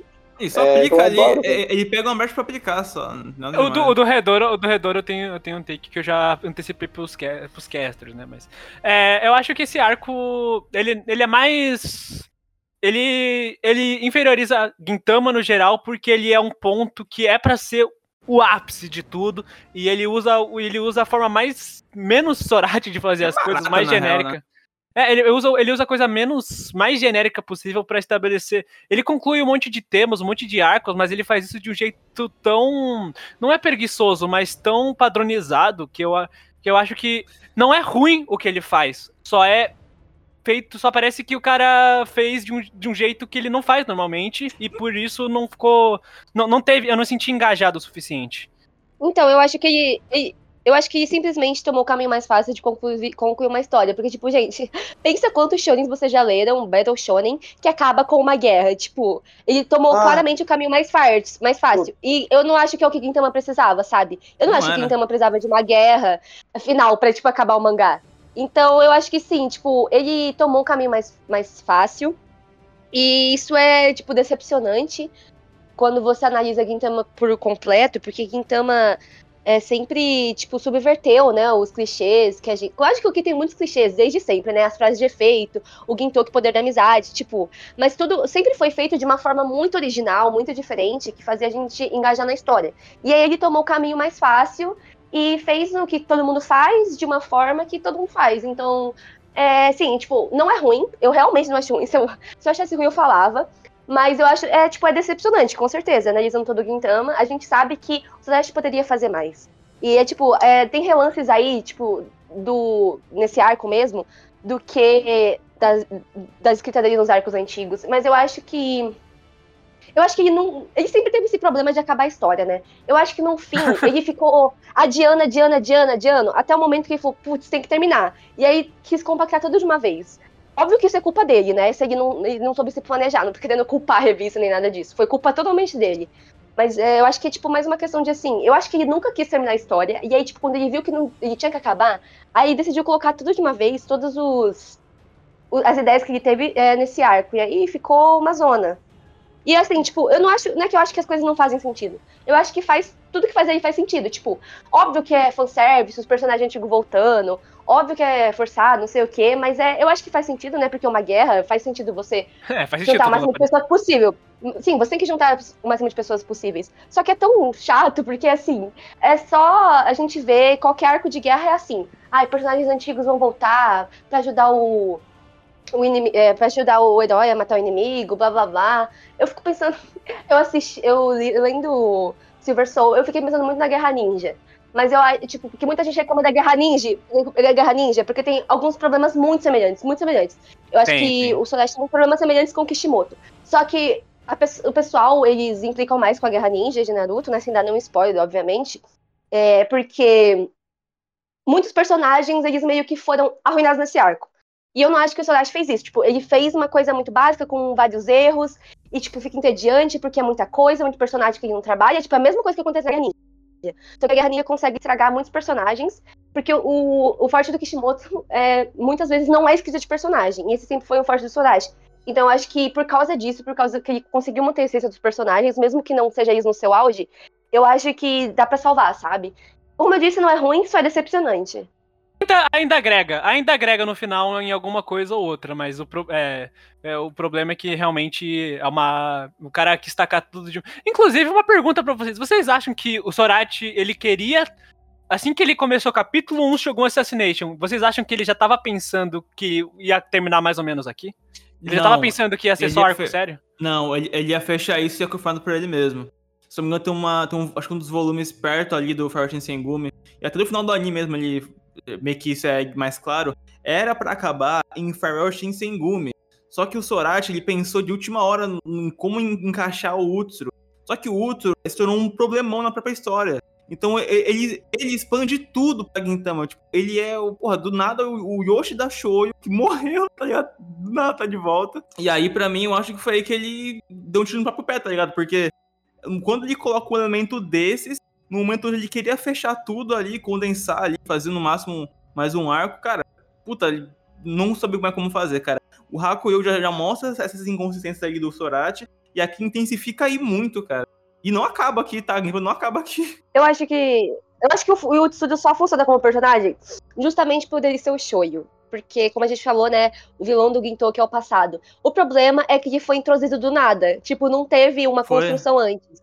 Esse é o problema. Se ele tivesse, tipo, desde sempre, é, não ia ter tanto esse baque, assim, de tudo mudar do nada. É aquela coisa, né? Eu acho que não é do Gintama, o final que o Gintama precisava. Tipo, eu amo o Tsuru, mas eu acho que, obviamente, poderia ter acabado de outra forma. Eu preferia que Óbvio. acabasse de outra forma, porque Gintama não precisava de uma guerra entre, tipo, amantos e humanos e tal. Poderia ser uma coisa muito mais intimista. Óbvio que não acabou ainda, né? Tipo, vocês vão ver como vai acabar. Mas, enfim, é tipo, é- é esse arco final. Isso que eu achei incrível. Rolou a porra toda e não acabou ainda, tá ligado? É, vai- talvez o que eu fale não seja não seja comum por aqui, mas eu sinto que toda vez o, o pelo menos o Sorachi com Gintama, eu acho que toda vez que ele tenta ser ambicioso demais, ele tenta, ele tenta se elevar demais, não, ele faz tudo muito apressado, não acaba correndo bem, e no final essa ambição dele se transforma em uma coisa genérica porque ele não consegue fazer algo ambicioso de uma forma ambiciosa, sabe? Ele não cumpre a ambição que ele deseja, às vezes. O máximo da ambição dele foi Shogun Assassination barra Farewell Shinsengumi, mas até esses arcos, eles têm uma, eles têm uma estruturação e uma forma de, de história que não é que não é super especial, só é muito diferente do que Gintama é. Em, em especial, acho que mais o Farewell. O Farewell, porque ele é, é sério do início ao fim. O Shogun já começa meio comédiazinha e vai escalando, tá ligado? Como sempre. Uhum. Eu acho que, que tipo, como você falou, é, faz sentido, assim. O Sodashi é melhor em histórias compactas. É por isso que um dos maiores fortes de Gintama são os capítulos, né, e episódios individuais. Que, tipo, nossa, consegue fazer, tipo, a gente sentir mil emoções só contando uma historinha ali de 20 minutos. É uma coisa incrível aí que ele consegue fazer. Mas é, tipo, quando ele quer inventar muita coisa, ele se perde. Isso é um fato, né? Acho que É, mais do que nunca, o, mais do que nunca os Vingadores, né? Porque aconteceu a mesma coisa com a Marvel. O Sorachi, ele faz, ele sempre usa, independente do tamanho e da grandiosidade do bolo, ele sempre usa os mesmos ingredientes e às vezes e aí quando ele aí quando o bolo é grande demais, ele usa pequenas partes desse do, do bolo que ele sabe fazer nisso e aí fica uma bagunça. É isso que eu senti que foi Silver Soul. Como você mesmo falou, Gart, é, tipo, são pequenos arcos dentro de um grande arco, sabe? Só que aí é meio foda, porque, tipo, por exemplo, é, essa parte lá, essa historinha do, do Príncipe Rata. Se fosse só um, um, arco focado no Príncipe Rata, nossa, a gente teria muito mais aprofundamento, não sei o que, não sei o que lá. Mas aí, é, como tem que ser muito, tudo muito rápido pra ir pra, pro outro mini arco, aí, tipo, fica meio superficial. Então, tipo, são vários é, arcos de Gintama, tipo, é, a parte superficial dos arcos antigos de Quintama dentro de um arco gigante. Então tem esse problema aí. Aí voltando pra onde a gente tava no começo, né? É, rolou lá Yorozuya com Kyubei contra o líder Drakini. As Yakas finalizam. Só que na verdade ele tá vivo. E aí aparecem os Shinra. E eles usam o Otai como refém. Meu Deus. Querendo é, respostas e tal sobre é, quem desativou os meios tecnológicos. E aí o Gengai se entrega. Porém, isso é muito legal, né? O senso de. A gente falou isso no podcast de Fordiva. Ouça o podcast de Fordiva também. O senso de comunidade que tem em Kabukicho é muito foda. Todo mundo se coloca ali, tipo, até o Kadon tipo, botou um óculos. Não, não, eu que fiz a máquina. Não, eu que fiz a máquina. Eu que fiz a máquina. É muito legal isso. Isso rende um momento muito engraçado, né? Dele perguntando, ah, então como funciona a máquina? Ah, pergunta pro meu assistente. Aí os outros, é, não, não, o assistente sabe. É, pergunta pro assistente. Mano, muito, muito engraçado, não tem como. É muito bom. Bom, mas aí eles falam assim, né? Ele ia falar, ah, então foda-se, e joga o Tai do alto, mas quem salva ela é a Piraco. Lembra da Piraco do Fordiva? Acabei de estar o arco aqui agora. Ela e o Jirochoi estão de volta. E, mais do que nunca, né, os Shinra estão, são a ameaça do momento, então Gito e Jirochoi estralhaçam, estralhaçam a outra raça aí, faz um extermínio racial. Daí rola isso, né, o, o líder dos Drakini, ele aparece, né, e em Kabukicho tem uma figura muito emblemática também que tá sempre com a gente, que é quem, gente? O nosso Tonari no Redouro, né, galera? O Redouro tá aí sempre com a gente. Só queria falar que teve um momento muito engraçado, né? Que passou o flashback da Otose com o Tatsugoro e o Jirochi. E eu achei muito legal, assim, ver essa história deles. Eu gosto bastante disso. Mas aí teve o.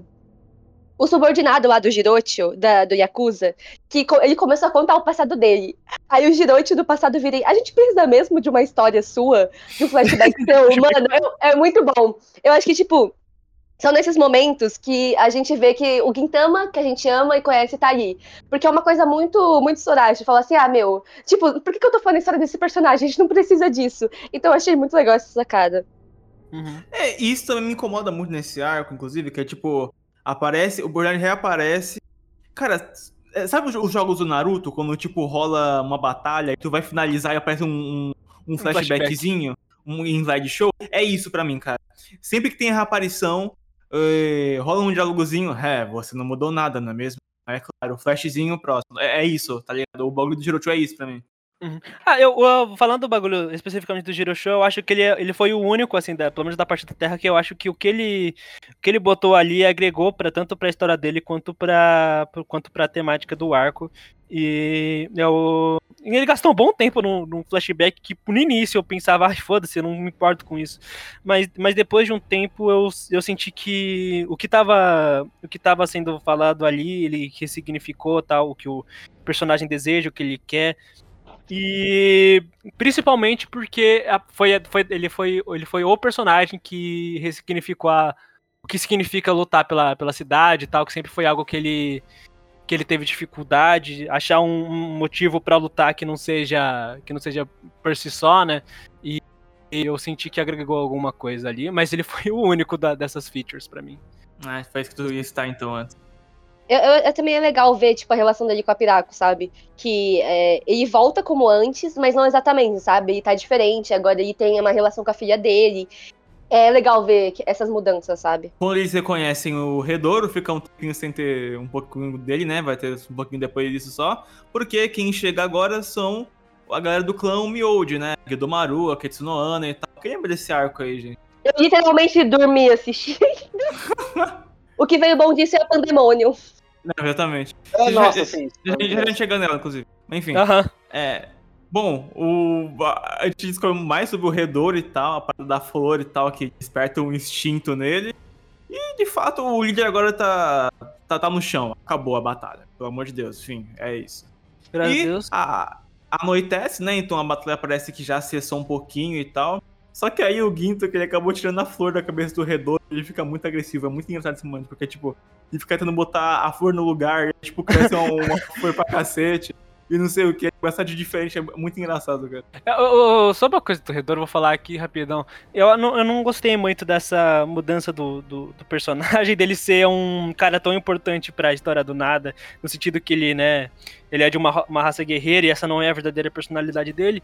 Porque eu sempre achei que ah, o que faz o personagem ser o personagem é que ele parece ser super brabo e até o final de Gintama eles ainda tratam ele como se fosse o maior monstro que veio pra Terra, né?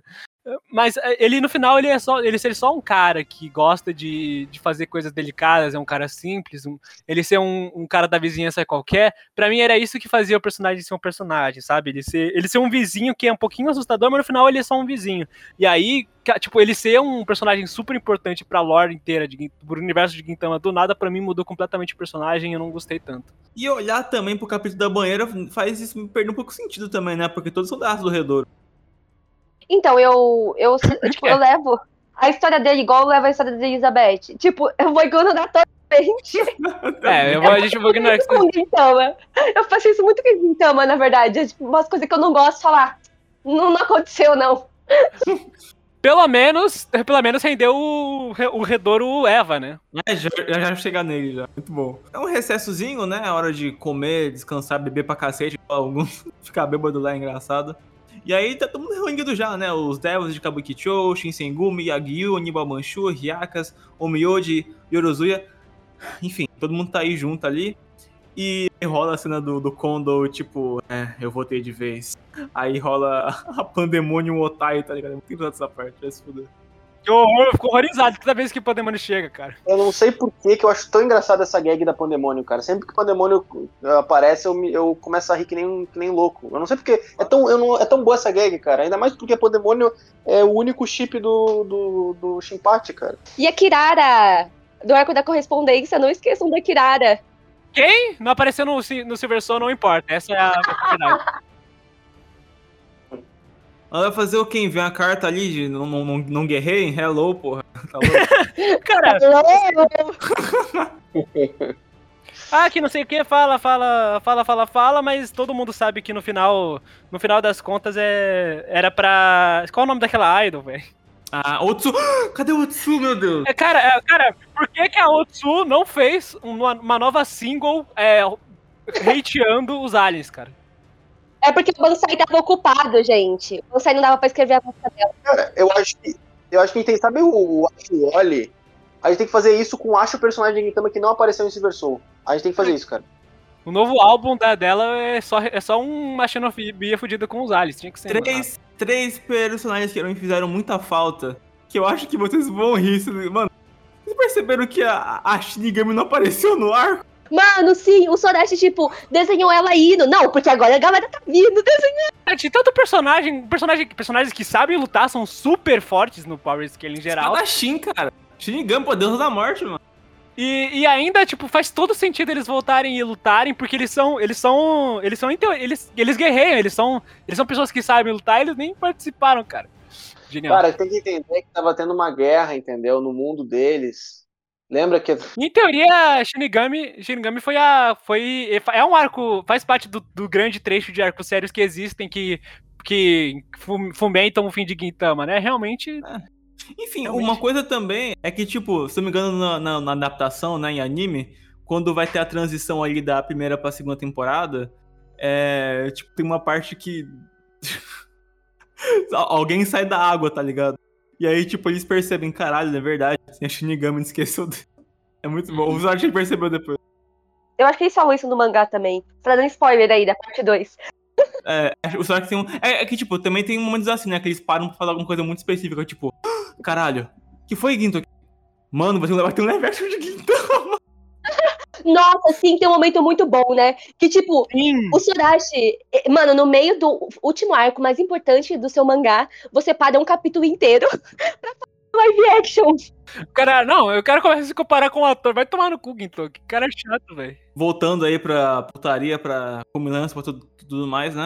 Bom, a noite cai, todo mundo tá festejando, o Redoro viu Eva 01, tudo nos conformes de Gintama, né? Mas cadê o Gengai? Gengai foi sequestrado pela facção Yato, que tava ali na Pateta, que porra. Então, o Dakini já foi, o Shinra já foi, tem os Yato ainda. Nossa, cadê o Gengai? Vamos atrás dele, né? Bom, E aí, cortando um pouquinho isso, né? Lá no espaço, o Enshou ele quer acabar com a Terra.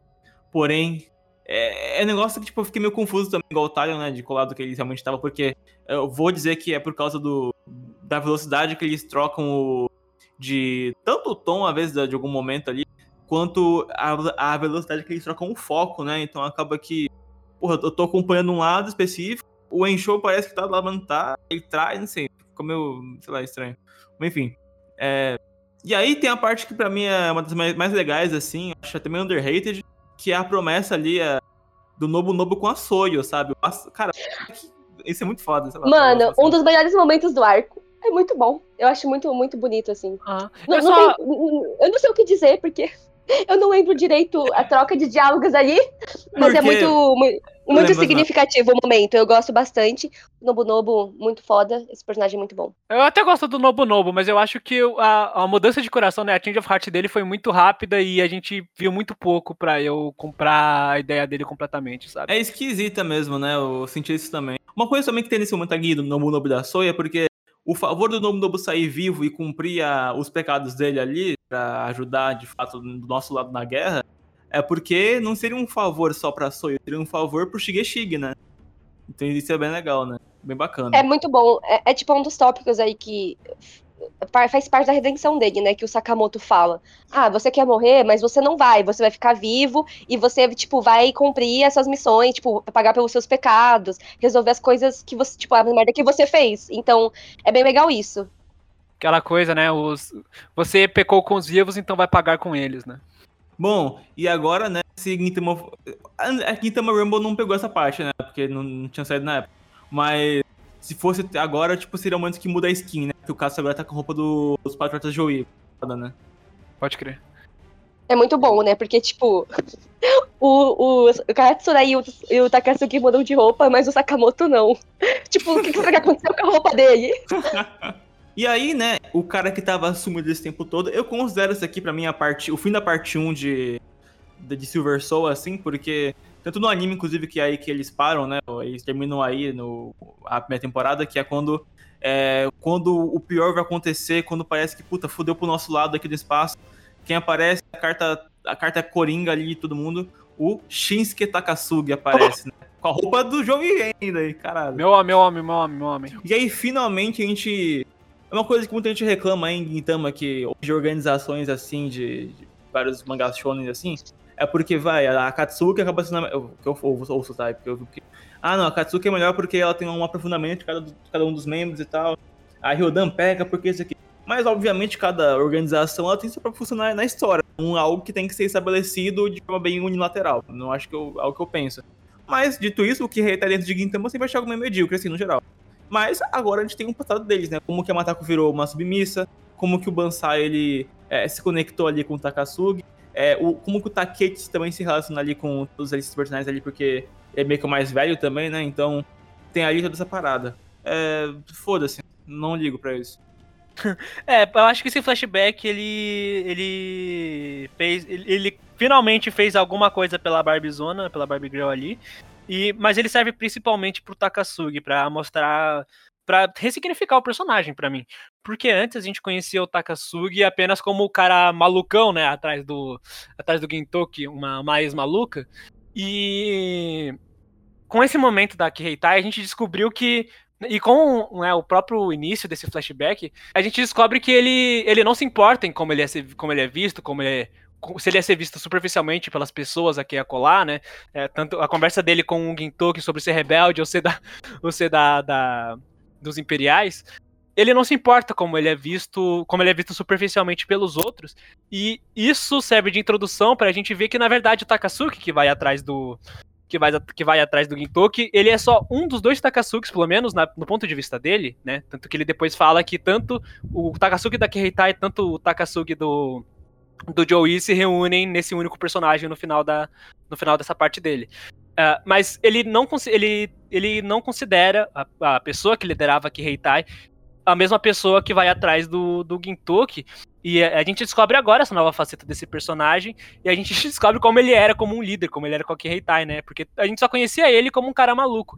E no início, né? Pelo menos no início, a gente via o personagem, né? O, a via ele como um grande herói, como assim, ressaltando o que foi dito na primeira vez que ele apareceu, né?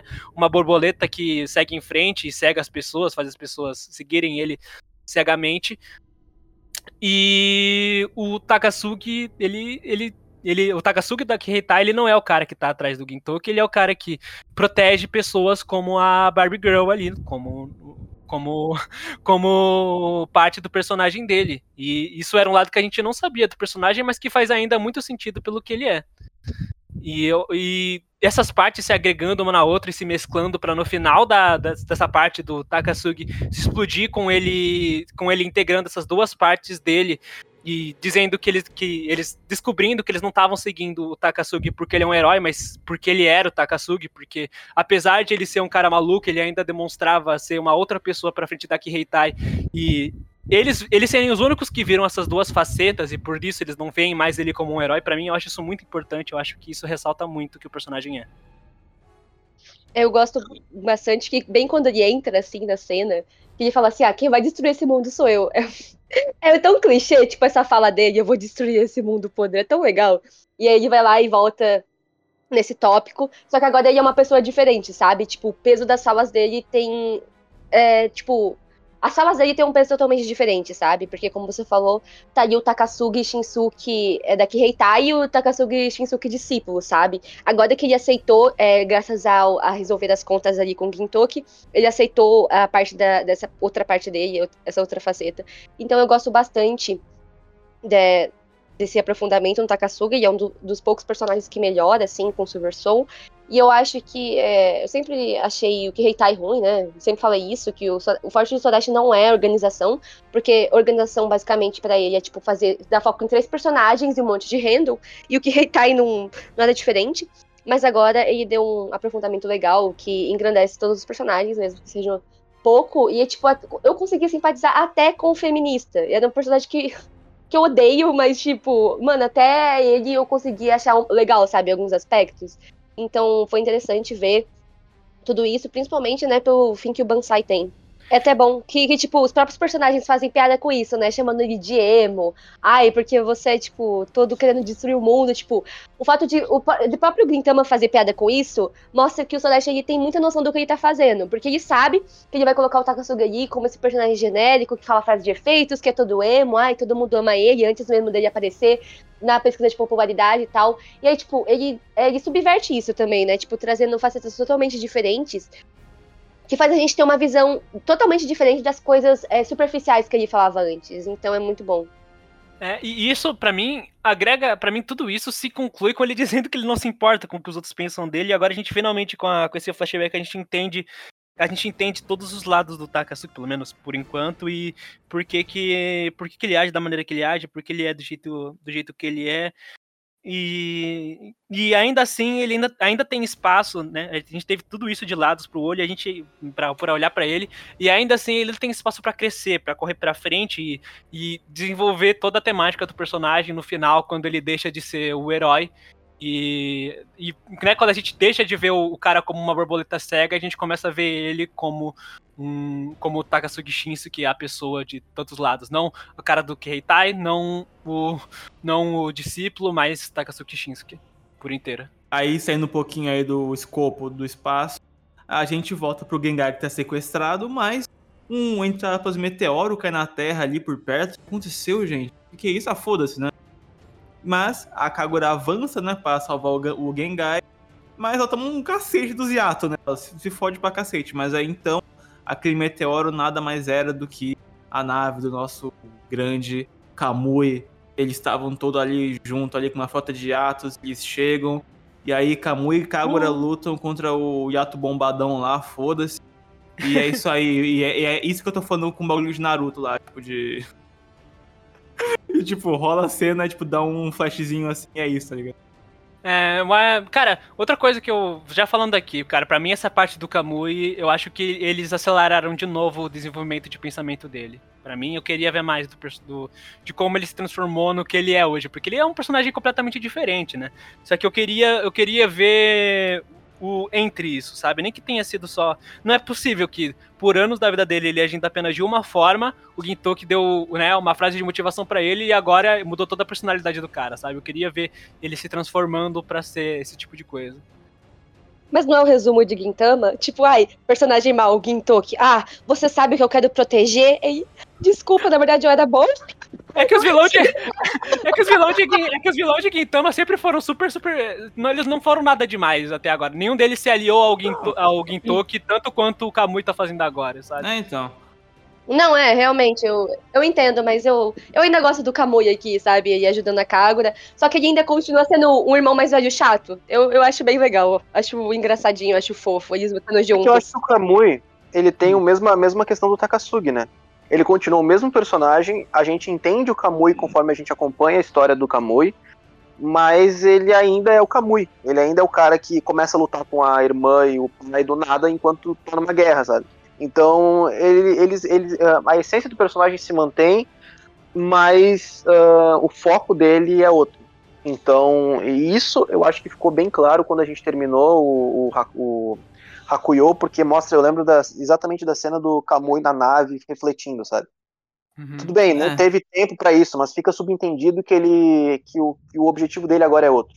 É, esse, é, esse é o meu problema geral com esse tipo de coisa, né? Quando, quando, quando você usa quando você usa subentendidos e pra, pra, pra pular todo um processo de desenvolvimento, né? Qualquer coisa pode ter acontecido daqui para lá, ele pode ter arranjado uma nova arma e a gente só aceita porque eles não mostraram essa parte pra gente. Então ele pode tirar qualquer coisa dali, qualquer novo pensamento dele pra lá, e é isso. E é por isso que ele tem ido justamente pro lado que é óbvio do personagem, que é aceitável, né? Pelo menos. Se ele fosse para um lá, se ele fizesse uma subversão completamente maluca, assim, ainda seria legal pela subversão, mas eu queria ver mais. Enfim. Aí imagina, tipo, o Takasuki vem e volta como vilão, o Takasuki, o Kamui, tipo, ele volta pior do que antes, imagina, ia ser muito ele chega e fala, ok, você que é mais forte, né, Gintoki? Beleza, então. Aí ele começa a batalhar com o Gintoki. Aí então, né, eles derrotam o Yato bombado, foda-se esse cara. O Jizuru e o Shinsengumi chegam, sei, todo mundo ali reunido e tal, tem umas piadinhas ali. Não vai ter revanche, né, do Sogo com o Kamui. Eu acho que nas condições da história até agora não tem como rolar de novo. Não teve tempo, não teve tempo. É, não, mas acho que, foi, que a gente teve foi o suficiente para mim. Achei engraçada a interação. Aham. Uhum. É o tipo de callback que não importa, que tipo, eu queria que eu queria que tivesse uma conclusão, mas também nunca foi, nunca foi um lado que eu que tipo tinha potencial, mas não teve tanto potencial quanto o que aconteceu de verdade, então ah, A dinâmica deles é legal, né? Mas é, eu acho que a dinâmica deles é melhor aproveitada com eles sendo amigos rivais que nem o Hijikata e o Sogo do que do que a luta, luta de fato séria até a morte, sabe? Pode ser. É muito, muito bom porque, porque o Sogo fala que ele, tipo, é uma. Um protagonista de harém, sabe? Porque ele fica, tipo, escolhendo várias heroínas, entre aspas, pra lutar. Aí, não, eu mato todas as heroínas. É muito idiota, mas é muito legal. E aí, né, quando já tá todo mundo ali reunido e tal, tem uma discussão aí entre eles e tal. É, todo mundo paz e amor, né, velho? E aí, quem é que aparece? Tá todo mundo ali junto durante a noite. O Tendoshu Naraku e o Utsuru ele retalha vários hiatos e eles viram zumbis, zumbis saltando, meu Deus. E é isso aí. E aí, cara, aí que a merda tá feita, porque, tipo, o Utro tá em cena, tem um monte de zumbi ali em volta, e aí, pra acabar de fuder, do nada, um monte de lugar começa a emergir uma energia, assim, do céu pra terra. Puh, puh, puh. É, porque a Altana está fora de controle. O Utsuro, nossa, fudeu, né? Aí fudeu. Aí que começa o clímax do arco de, de, Silver Soul. E aí, nesse momento, o Enshou, no espaço, percebe que ele fez merda a se aliar com o Utsuro. Porque assim como os planetas que ele já habitou e que ele tinha algum tipo de proximidade foram destruídos assim, ele percebe que ele caiu numa armadilha. Então a Terra também seria isso também. E aí, né, nesse meio tempo aí em que o planeta está quase sendo destruído, aparece um elemento surpresa ali, mas que a gente não sabe exatamente como que ele vai ajudar, né? Que é o Sadaharu tem um foco nele muito esquisito agora. Tipo, ué, mas como assim o Starhole pode ajudar? Por que, que, ele tá nos destroços correndo? E tá indo pra onde, será? Ele sabe, ele sabe algo que a gente não sabe, tá ligado? É, ele, sabe, ele lembrou de um plot que a gente não sabia que existia, que a gente não lembrava. Então o Sodashi fala isso, né? Tipo, ele fala, alguém que fala assim, ah, o cara fazendo, tipo, trazendo de volta um, um plot que ninguém lembrava, tipo, a premissa que nunca foi usada antes, eu acho isso muito engraçado. Ele mesmo reconhece que, tipo, ele tacou foda-se pro negócio e tá usando só agora. Sorati relembrando a gente como ele odeia cachorro, né, cara? ídolo, ídolo.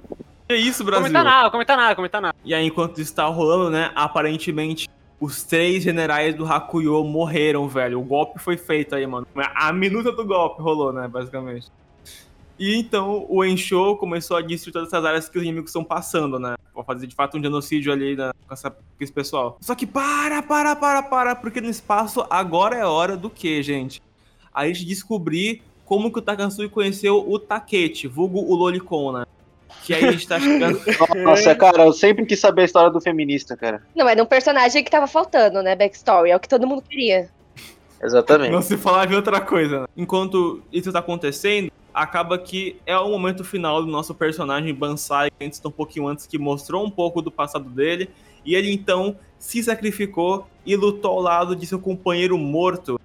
Assim como o Nobunobu viu o Shigei Shige entre os momentos finais, o Bansai viu o Nizou, seu É, companheiro. cara, deixa eu perguntar, aquilo foi uma imagem do, do, do, do Bansai assim, da cabeça dele ou o Nizou de fato tava lá? Não, não tava não, cara. Não tava não, cara, tá maluco? Não, acontece em anime o tempo, to- o tempo todo. Tipo, você tá prestes a morrer e você encontra a pessoa morta, sabe? Caraca, velho, que negócio bizarro. Não, tudo bem, tudo bem. Cara, eu vou dizer assim, a morte do Bansai foi muito bonita, mas eu fiquei muito puto, tá? Eu adorava o Bansai, era meu preferido do, do Kiretai, gostava mais do que do Takasugi, tá? O quê?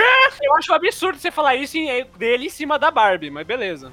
Não, eu fiquei, o que eu fiquei mais puto foi que ele deixou a Barbie viva e o feminista vivo pra matar o Bansai, cara. Puta que pariu. Quem que ia ligar? Quem que ia ligar se o Taquete ou o- a Barbie morresse? Não, tem que ser alguém que ia pegar mesmo. Exatamente. É o mesmo argumento, exatamente. Ele mata um personagem incrível que nem o Bansai, aí ele deixa viva a, Barbie, que é a, é a mulher mais sensual de Gintama, é essa personagem, e o feminista, que tipo, é o personagem que ninguém gosta, pra deixar o cara vivo. Aí tu pensa, nossa, quem é que vai ligar pra, pra, pra, pro, pra esses dois, né? Pra se eles morrerem, é melhor deixar eles vivos. E, porra, ele mata o Yamazaki. Quem é que liga pro Yamazaki, cara? E sem ninguém perceber, o Sorati fez eh, a Kiheitai ser a, a equipe de vilã mais icônica dos animes. né? Mas basicamente é isso. Esse foi o final do nosso Bansai, né? Ah, ok, morreu. Eu achei, eu achei da hora, porque, ah, sei lá, eu achei legal o final dele. E, tipo, ai, não é nada demais, né, em que- questão de execução, mas é, é bom porque o Kiheitai era muito foda-se, né, porque, como eu já falei mil vezes, o, o forte do Sorachi não é fazer equipe, não, ele é muito ruim fazer isso. Mas ele conseguiu aí fazer uma coisa legal com o Kiheitai, no, tipo, nos 45 do segundo tempo, mas foi uma coisa legal, né, pra gente perceber o porque cada um segue o Takasugi. E foi legal o- o- os momentos finais do Bansai, tipo, ele lutando lá. Eu achei muito legal que mesmo depois de morto, ele, tipo, prendeu as linhas nele pra fazer com que as pessoas continuassem morrendo, mesmo depois que ele não Sim, tava, sim. tava morto. Eu acho isso muito da hora.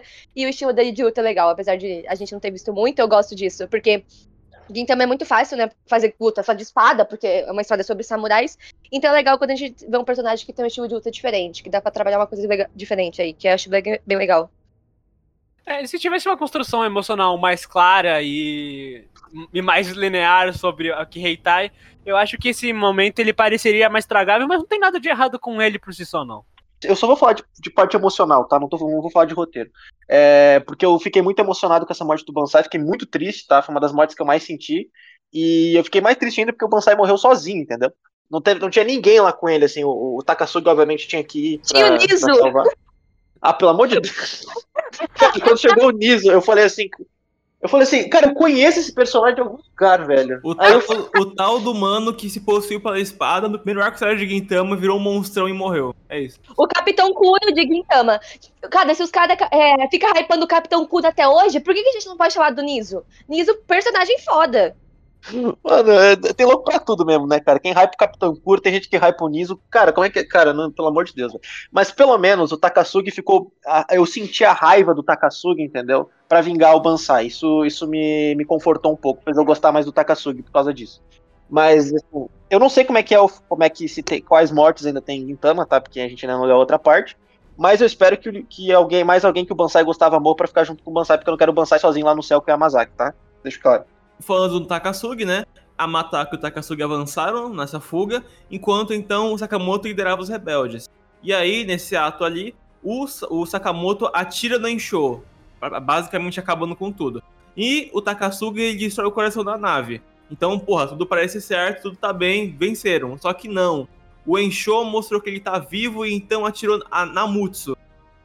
E logo depois, pra acabar de fuder, quando o Enshou vai atirar no Katsura, a Elizabeth toma um tiro nas costas por ele. Aí fudeu, né? Tá, tá marcado já a merda pra acontecer. E, e aí, Thalion, como é que você reagiu a esse momento aí, com a morte do seu ídolo? Qual deles? o eixo Elizabeth. O Encho, com certeza o Encho, né? Eu Fiquei muito tensa na morte dele. Se eu juro pra, eu juro pra ti, eu falei, se, se ele matar a Elizabeth também, eu dropo em cama, cara. Não matou a Elizabeth, ainda bem, cara. Eu falei assim, não, se ele, se ele tiver coragem de matar a Elizabeth agora, eu dropo essa porra. Cara, não tem como, velho. Porque eu já tava ficando puto com ele, né? Porque o Sorati matou o personagem que ele não matou até agora só pra dar impacto do, do de que, nossa, agora é o vilão final, então todo mundo tem que morrer. Tipo assim, eu já tava, já tava puto por causa do Bansai. Aí imagina se ele tivesse matado a Elizabeth, cara. Só que eu falei assim, ele não ia matar a Elizabeth. Elizabeth é um personagem gag, não tem como ele matar a Elizabeth. Não, isso não vai acontecer.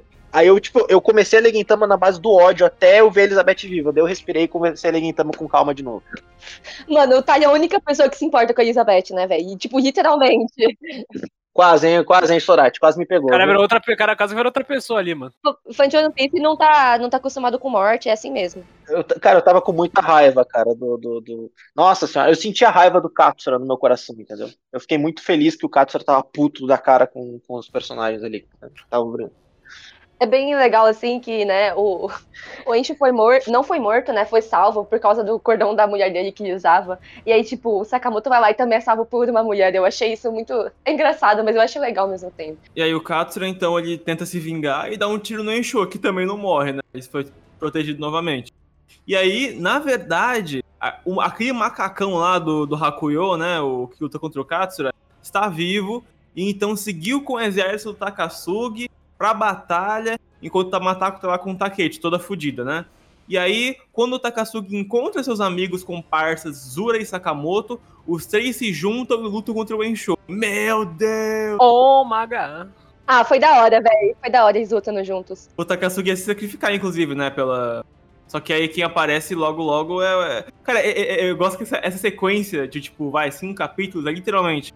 é, chega um grupo, chega uma pessoa, atira na outra, não! Aí cai, fica puto, se vinga, não! O que aconteceu?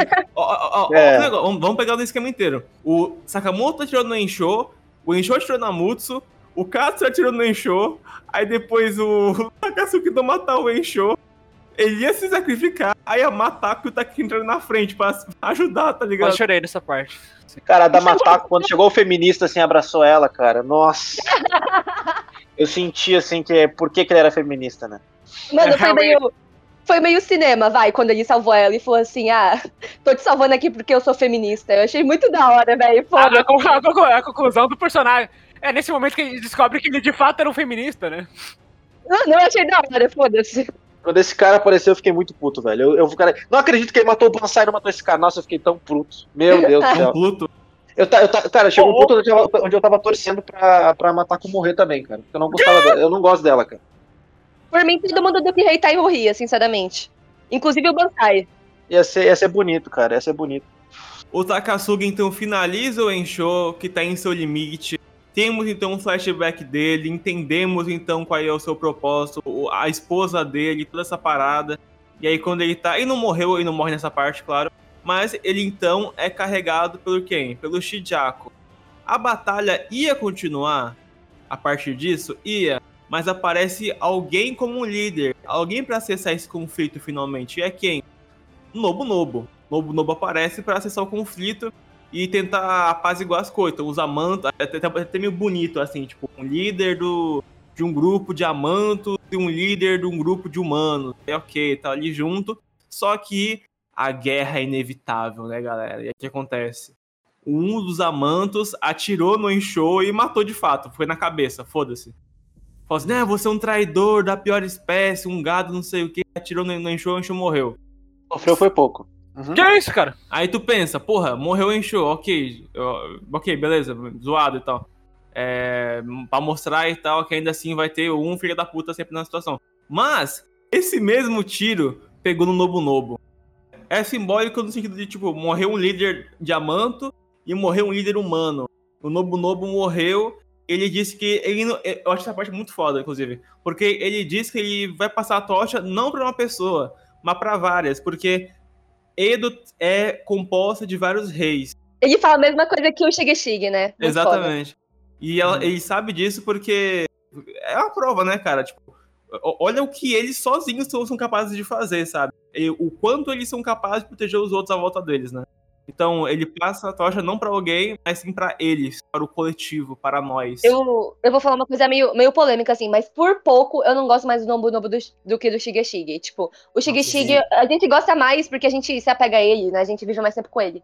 Mas, cara, o Nobu Nobu eu acho o personagem muito bom. Ai, eu gosto muito dele. E, tipo, eu acho foda o, o, final dele, porque, tipo, é, ele foi matado por uma pessoa aleatória, né? Mas é meio que com paralelo na morte com o Shige, do Shigeshige, né? Porque ele morre por uma pessoa aleatória, que ninguém conhecia, por causa do Nomo Nobu. E agora aconteceu a mesma coisa com ele, sabe? Eu acho isso bem legal. E também teve, né? A Soyo sentiu a morte do Nomo Nobu da mesma forma que ela sentiu a do, do Shigeshige, né? Quando a, a xícara caiu. Enfim, eu, eu acho muito legal isso. E eu gosto muito da morte do Nobu Nobu. E eu gosto que o envolvimento maior dele foi com o Sakamoto, porque, enfim, eu acho que se fosse com personagens da Terra poderia não funcionar tão bem. Então acho legal que, que foi com Sakamoto esse negócio todo. Enfim, da hora. Então parecem as duas guardiãs da Haruka lá atrás. Eu realmente nem lembro qual capítulo que foi, mas lembro que elas existiam e fazer alguma coisa muito foda. Tá, é isso aí. Aí magia, não sei o que, papapá, e não sei o que, papo. Aí da Haru volta para as donas originais dele para conseguir ajudar. E aí, né, o, o, o clima vai, vai fechando, basicamente, né? Então, todos aí de Edo vão se juntando aos pouquinhos. E eles acabam, às vezes, aqui ali aparecendo que uns NPC para eles brigarem. Quem? Os narcos zumbi. Tá bom, foda-se. Tem. Tá, tá bom. Não, pô, os narcos zumbi, não. Os narcos zumbi, né? vai lá, vai lá, vai lá, vai lá. E aí, o Umebozo e a Nobume chegam. E, só que aí, cara, essa parte é horrível para mim. Porque o Umebozo, deixa, galera, tô com uns cristais aqui do caralho, mano. Tipo, Game of Thrones, tá ligado? Que tem aqueles dragão lá, aqueles cristal de dragão lá, mano, que pra derrotar o King of the Night. Lá. Porra, foda pra caralho. Isso aqui, ó, mano, isso aqui. Isso aqui acaba com o Utsuro, mano. Quando você usa esse. Como que é? Esse cristal aqui, você anula a Utana do Utsuro. Então, ele não é imortal, galera. Ele tem esse ponto fraco aí. E aí, ah. toma aqui. Toma aqui, Ginto. A espada cara, de cristal. A né? Uhum. Nossa, muito. Cara. Não, não, isso, Deus, isso, foi meio, isso foi meio. Eu não sei, vocês estão ficando com umas coisas muito idiota, velho. Tipo, e daí? São uns cristal. Tipo. Não, não, tudo bem, ser, tudo bem, ser, tudo bem ser cristal. O problema é que a construção disso foi muito pobre. É uma bosta, cara. Três, de, três, balões de, três balões de texto pra mostrar. Galera, achamos agora o modo de matar o cara aquele mortal a mais de 100 Já tinham falado, já tinham falado em Hakuyo isso. Já tinha falado isso em Hakuyo, velho. Que tinha, que, tipo, se você usa cristal de uma autona de outro universo, tipo, é, é igual você você tem um tipo de sangue e aí coloca outro tipo de sangue no seu corpo, vai dar merda. É a mesma lógica, tipo, falaram isso em Hakuyo. Não tô falando, ai, primazia de escrita, mas, tipo, já tava explicado, entendeu? Não é nada demais. Tudo bem, mas isso você, mas isso foi um, isso foi um recurso tirado sem nenhum desenvolvimento de como isso chegou nas, nas nossas mãos de forma primária, né? Aconteceu off-screen, como isso chegou nas nossas mãos. E quando chegou, ele deu a solução para todos os para o problema principal de Gintama, pro problema do vilão inclusive. E isso, isso para mim estraga um pouquinho a motivação dele, se era tão fácil assim. Cara, eu não acredito que eu vou falar isso, mas. mas tem um vídeo do Narrativando, já, o Mario já vai ficar puto comigo já. Mas tem um vídeo do Narrativando que ele tá fazendo exatamente essa crítica sobre One Piece, né? Que algo mostrado off-screen tem que ser feito se ele não impacta uh, tão, uh, tão fortemente na história, né? Uh, off-screen. Uma parada assim que ele falou. Uh, tipo, isso é uma coisa importante demais para ser mostrado desse jeito, do jeito que foi mostrado. Existe uma pista, mas assim, é uma pista muito pequena. É algo tipo assim que a gente que ele fez, de fato, ele deve ter pensado em Hakuyo isso, porque Hakuyo já era um preset para Silver Soul, mas eu acho que foi, foi algo assim muito uh, impactante demais para a história, para para o tempo que teve de tela, sabe? Uh, por isso que não, não me agradou tanto também, achei bem, bem tirado do nada isso. É, é, mas, mas é uma questão, mas é uma questão que a gente já falou desde sempre. O estudo foi feito do nada e por isso, tipo, as coisas vão ser aceleradas. Tipo, não tem o que fazer, é o que é. Mas eu acho que, tipo assim, é, eu acho que não é um problema grande, porque no fim, ele nem foi derrotado pelos cristais. Tipo, não é como se, nossa, meu Deus, acabamos com ele por causa dos cristais. Então, tipo, se fosse isso, beleza, ia ser meio paia, porque foi tirado do nada. Mas não, no fim, isso não foi, tipo, esse fator em específico que matou ele. Então, não é uma coisa que, que tipo, aí, vou ficar pensando nisso. É que eu não sei como é que, é, como é que ele né, foi derrotado, porque acho que ele não terminou ainda, então Mas é tipo, a- até o que me foi mostrado parece ser, né? Não sei. Então, É, eu tô falando ne- nesse arco aqui em específico. Não, eu só vou. Só vou, né, complementar assim pra. Eu, eu- com toda a sinceridade do meu coração, pra mim isso não estragou tanto o Tsuru, não. Mas. É, quando você. Quando você cria uma problemática, um vilão com uma força temática tão forte, se espera que a forma quando a gente vai derrotar ele será amarrada de uma forma lógica e coesa, considerando toda a obra. Porque quanto mais você facilita uma vitória contra um vilão desse naipe, mais a mensagem que você quer entregar, mais a vitória dos protagonistas, a vitória temática dos protagonistas se enfraquece porque ela foi facilitada pelo roteiro. O que, tipo, pra mim isso não é. Nessa parte de Gintama, sinceramente, não, não impactou tanto assim. Eu só tô. Só tô complementando ali o que o Tyler falou. Não, eu concordo, mas é, é aquela coisa, é tipo, não é como se eles, ai, tô com uma espada aqui com cristal, fui lá, enfiei nele e ele morreu, sabe? Tipo, de- teve muita.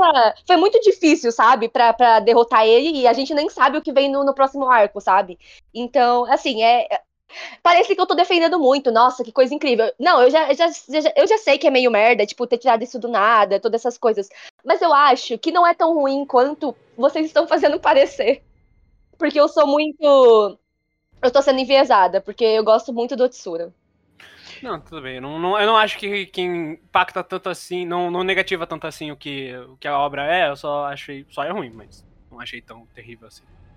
É aquela coisa, né? É genérico, entendeu? Tipo, ai, tem o mal, mas a gente tem, tipo, um negocinho pra, pra matar esse mal. É bem.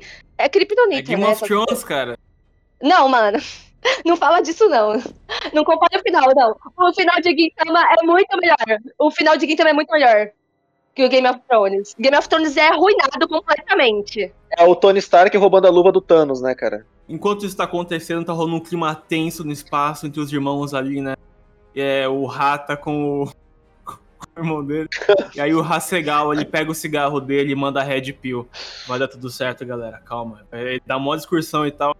Voltamos, então, para a Terra novamente. E aí rola a batalha mais épica de todos os tempos, né? Que é essa da Haru versus Utsuro. Oh my god! Tipo, em que, em que mangá você colocaria um cachorro pra lutar com o vilão final? Tipo, achei muito da hora. Joe de parte 3. Oi! Cara, eu, nesse, nesse momento eu cheguei, caraca, ele quer realmente dar destaque pra todos os personagens, né? Porque, pô, caraca, o Sorati odeia tanto cachorro que ele fez o cachorro apanhar pro vilão mais forte de Não, todos. o né? Hitsugi jogou a porra de uma lança no, no Sadaharu, cara. Quem que, Que é isso, velho? cara? O Sadaharu. Nossa, e não contente, ele ainda colocou o Sadaharu pra, pra ficar embaixo da terra lá sofrendo, né? É, vou falar dessa parte já já.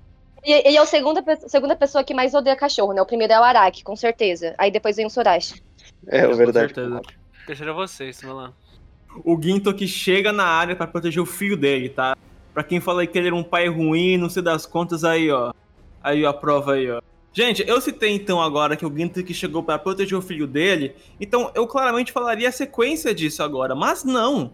Eu falo do que agora, porque, gente, para tudo que temos mais uma pesquisa de popularidade de Gintama. Oh! Ó, e ó, gente, ó, se liga, ó, ó, ó a pio aqui, ó. Top 1, Sakata Gintoki, ok. Top Tá bom, 2, né? Hijigata.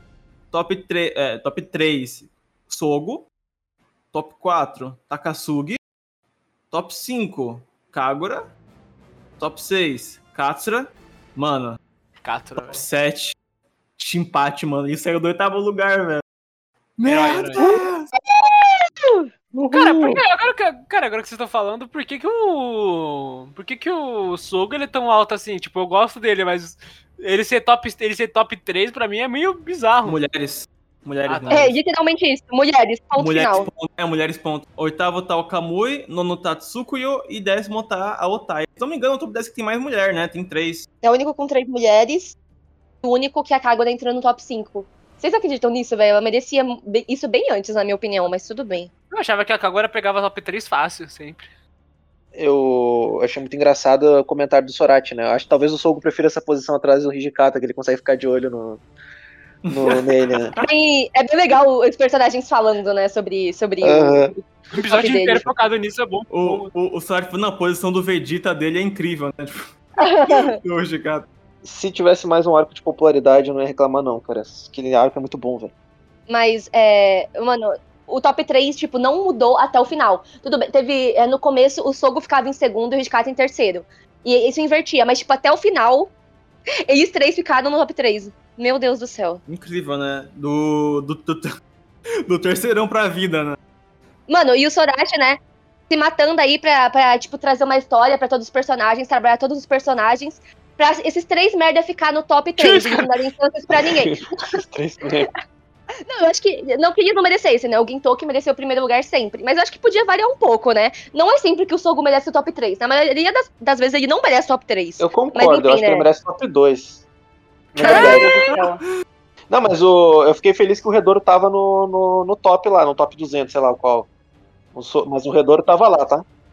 Eu tô feliz que o, o Yamazaki saiu do top 10. Isso pra mim já vale mais do que tudo. Ah, mano. Nossa, não lembrava que ele tava no top 10. Ele tava no top 10? É, não lembrava disso. Gente, no primeiro, no primeiro arco de popularidade, eu fiquei reclamando disso por um tempão, não foi? Porque o Yamazaki pegava os lugares dos meus personagens favoritos. Por isso que eu tenho birra dele, mas é. No, no arco de popularidade ele tá no top 10. É isso aí, então. Essa foi a aqui de popularidade. Se não me engano, a penúltima, né? A última no arco seguinte. Continuando aqui. Aí o que acontece? O nosso Sakata Gintoki vai lutar contra o Utsuro agora, né? Mas o Sadaharu, ele cai perto da torre ali e ele começa a absorver a Altana. Então ele tem um plano, galera. Ele tá, ele, ele tá fazendo muito por nós aí, gente. O maior pesadelo do Guard começa, né? Eu só queria falar, só queria falar que é muito, muito foda esse momento que o Gintoki chega e tal, porque, né, ele começa a lutar pelo Sadaharu e é, o Tsuru fala o que todo vilão fala, né? Ai, porque você vai proteger a sua família, blá blá blá, não sei o que, você não vai conseguir proteger e não sei o que, não sei o que lá.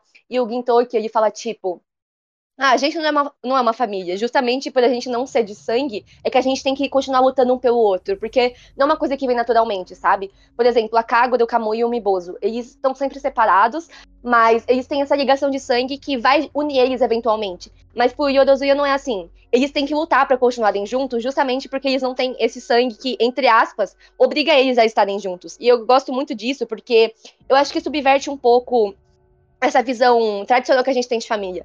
Porque acho que eu já devo ter falado isso antes, mas o Gintoki, ele não teve uma base familiar. Ele não sabe o que é ter uma mãe, um pai, ele não sabe o que é isso. Então, pra você chegar e falar assim, ah, esse Yorozuya é sua família, ele vai ficar tipo, não, a gente é só o Yorozuya, porque é, é, é isso que significa pra ele, sabe? Tipo, o laço mais forte que ele tem não vai ser é, equivalente a um pai, uma mãe, um irmão. Então eu, eu gosto bastante disso, porque fala bastante sobre o Gintoki e o- sobre o quanto eles escolhem estar juntos, sabe? E lutarem um pelo outro. E pra mim isso é incrível.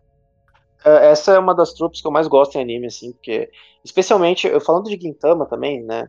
é, esse é talvez o tema de Gintama que eu mais gosto, se não um dos, porque é um tema que é muito presente em muitas obras, e não são todas obras que sabem fazer bem isso, sabe?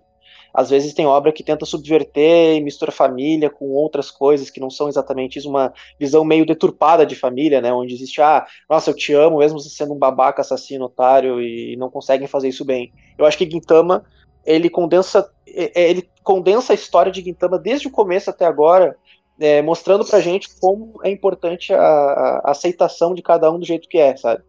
Tanto que é muito especial pra- Isso é uma coisa que eu reparei em Silver Soul, que eu admiro também, que a Kagura sempre. ah, a Kagura e o povo dela, né, sempre sofreu. Não sei se dá pra chamar de racismo, não sei. Mas sempre sofreu um preconceito, digamos assim, das pessoas da Terra. E o Ginto que nunca viu a Kagura de uma forma diferente. Ela, ele sempre viu a Kagura como uma pessoa que ela sempre foi. Ah, nunca julgou ela desse jeito, sabe? Então, é, realmente família não é, não é só vai, vai muito além de laços, laços sanguíneos. Esse é um tema que tipo eu gosto muito no geral em animes. Eu acho que Gintama faz isso muito bem. É um dos temas que eu mais gosto em One Piece também. Então, na, minha opinião, assim, isso é o que ah, torna o cast tão importante agora, porque assim, se eu acho que assim, Silver Soul, por mais que eu tenha problemas com Silver Soul, é, a gente é tão apegado, a gente já tá tão apegado aos personagens que mesmo com as coisas ruins que acontecem, a gente ainda torce por eles, a gente ainda quer saber o que acontece com eles, porque nesse ponto eles também, a gente também é parte da família do Yorozuya, né? Então, enfim, é, é uma, é um dos pensamentos que eu tenho com relação a isso. Aí rola não só Gintoki versus Utsuro, mas Yorozuyas versus Utsuro, né?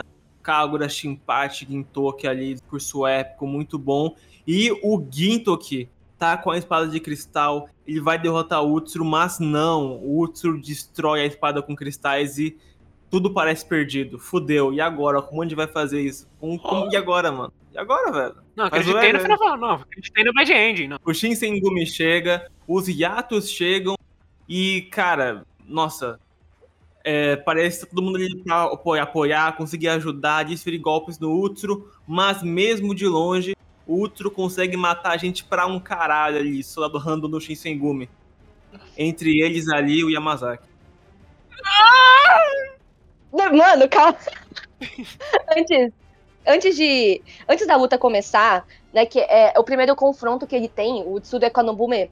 E é muito interessante que, que tipo, eles têm uma relação é, anterior, né? Porque a, a Nobume era do, do Nadako. E ela fala, ele fala assim: Ah, por que você defende esses humanos? Tipo, eu conheço a natureza humana, eu conheço a crueldade dos humanos. Eles são pessoas horríveis, não sei o que, não sei o que lá. E conta tudo o que ele passou. Eu acho isso muito da hora. E aí, tipo, a Nobume fala assim: Ah, é, essas pessoas são assim mesmo, os humanos são pessoas horríveis.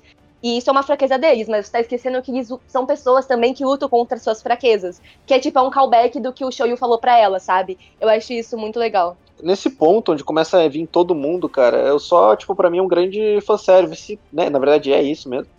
Uh, e eu já. Não, era um ponto onde eu já tava tratando a história como, como tipo, tipo assim, uma forma de agradar os fãs, sabe? De mostrar todo mundo, de mostrar os personagens que estavam apegados. Eu já não tava mais levando a história tão a sério assim.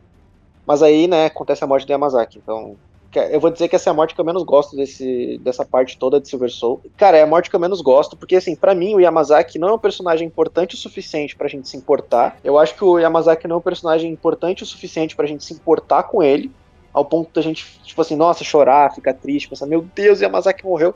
Mas eu não acho ele um personagem descartável para se matar porque ele é um personagem muito útil em arcos de comédia. Tipo, ele, ele é um personagem feito para ser uma comédia, para ser, tipo, engraçado, para ser uma coisa patética, sabe?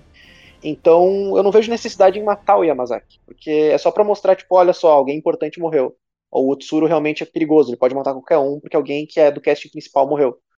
Mas muito, eu acho. Muito sem cerimônia, né? Muito sem cerimônia. É, muito sem cerimônia, muito do nada, tipo, não, não foi construído. Tá, tudo bem, eu entendo que o propósito também pode ser, ah, é, numa guerra não existe esse negócio, as pessoas só morrem numa guerra, sabe? Mesmo as mais importantes. Mas assim, deu para ver naquele momento ali que, tipo, ele só queria matar o Yamazaki especificamente. Tanto que o, aconteceu com o Kondo coisas semelhantes de, de enfrentar o Tsuru, o Hijikato, o Sogo. Em nenhum momento parecia que o, que o, que o ia matar eles. O Yamazaki só tomou uma no pescoço, né, cortou, cortou o pescoço dele normalmente e morreu, assim, coisa que o Sogo, o Kondo e o Hijikata já passaram e não aconteceu nada. E aí o, o, tem uma, um, um, pequeno, um pequeno momento onde o, eles ficam putos com o Otsuri, atacam ele em conjunto. Mas para mim foi tipo, a pior morte assim de todas do, do Silver Soul, talvez de Gintama inteiro, porque não, não, não tem motivo, sabe? É, um, é, um, é uma morte para dizer assim, olha só, eu tô matando personagens, eu, até os mais importantes. Então, é, para mim, é, eu digo que essa morte foi, foi a mais sem propósito de todas. Eu fiquei muito puto com essa morte. Não porque eu gostava do Yamazaki, mas porque eu senti, eu senti que o Sorati tava não só fazendo um fanservice absurdo nesse ponto, mas ele também tava, tipo, querendo mostrar para as pessoas que tem que ter morte no final, sabe? Sendo que eu, ele já, eu já entendi isso com a morte do, do Bansai, já entendi isso com, a, com, com os personagens já quase morrendo, tipo a Elizabeth, a, a Mutsu. Então, não sei, eu achei, na verdade, eu até tava com medo que ele matasse um personagem tipo o Sogo ou o Hijikata naquele ponto. E aí, Emily, quanto você comemorou nesse, nesse, nesse dia? Mano, eu aplaudi muito, né? Foi o dia mais feliz da minha vida. Não, é, não, se fosse, não, se fosse a gente canta, nossa, que absurdo esse tipo de coisa acontecer, o da Yamazaki. É, não, é isso, né? Eu queria, queria dizer que, tipo, lógico que todo mundo se unir não fanservice, mas meio que, meio que conversa com os temas da história, né? Eu acho que o Sodashi é bom em fazer isso. Tipo, ele dá muito fanservice. Ele é o cara do fanservice, assim, na minha opinião. Tipo, ele sabe exatamente o que os fãs querem ver, e ele dá isso, mas ele atrela com o tema da história, né? Nesse caso, seria a força dos humanos e, tipo, o poder de Edo e tal. Então, é um fanservice, com certeza, mas, mas ao mesmo tempo eu acho legal. É muito, ao mesmo tempo de ser muito cafona, né? Porque é cafona, um monte de gente chegando junto e tal, bem estilo Avengers, mas, mas ao mesmo tempo é, é legal de ver, porque combina com a história que ele tá contando. É, então sabe o que, que é? é no, nos outros arcos, ele sempre fez isso, né? Dos fanservice. Tipo, especialmente, dá para dar o exemplo do Faroshi Segumi, onde o, o, o Ginto e o Hijikata estão lá comendo juntos e tal, aquela cena muito bonita, tipo, acho que todo mundo aqui gostou dessa cena, que é um fanservice, mas a gente sabe que é um fanservice, mas é bem, é bem sutil, sabe, ele disfarça isso no meio da história. E eu acho que em Silver Soul ele deixa tudo muito escancarado, tipo, ele mostra que é fanservice, ele quer deixar escancarado que é fanservice. Ele não se preocupa muito em construir aquilo para que a gente pense de forma natural, poxa, beleza, isso aqui é pros fãs, mas, cara, faz, faz sentido, sabe? Não, conversa com o tema da história, mas não, não, é, uma, não é uma coisa assim que acontece durante, sabe, durante. Não é uma consequência de algo. É só porque ele inseriu ali. Talvez isso seja culpa do fato de ter aparecido muitos personagens uh, seguidos do nada. Talvez isso seja um, um problema. E por isso que não, para mim, dê esse gosto meio agridoce, assim, de que, tipo, ah, só for service puro, sabe? Diferente do que aconteceu com o e o Ginto aqui no arco passado. Pra mim, para mim o problema, o problema é que tipo, as aparições elas têm sentido, né? Mas ter sentido não é suficiente para ser bom.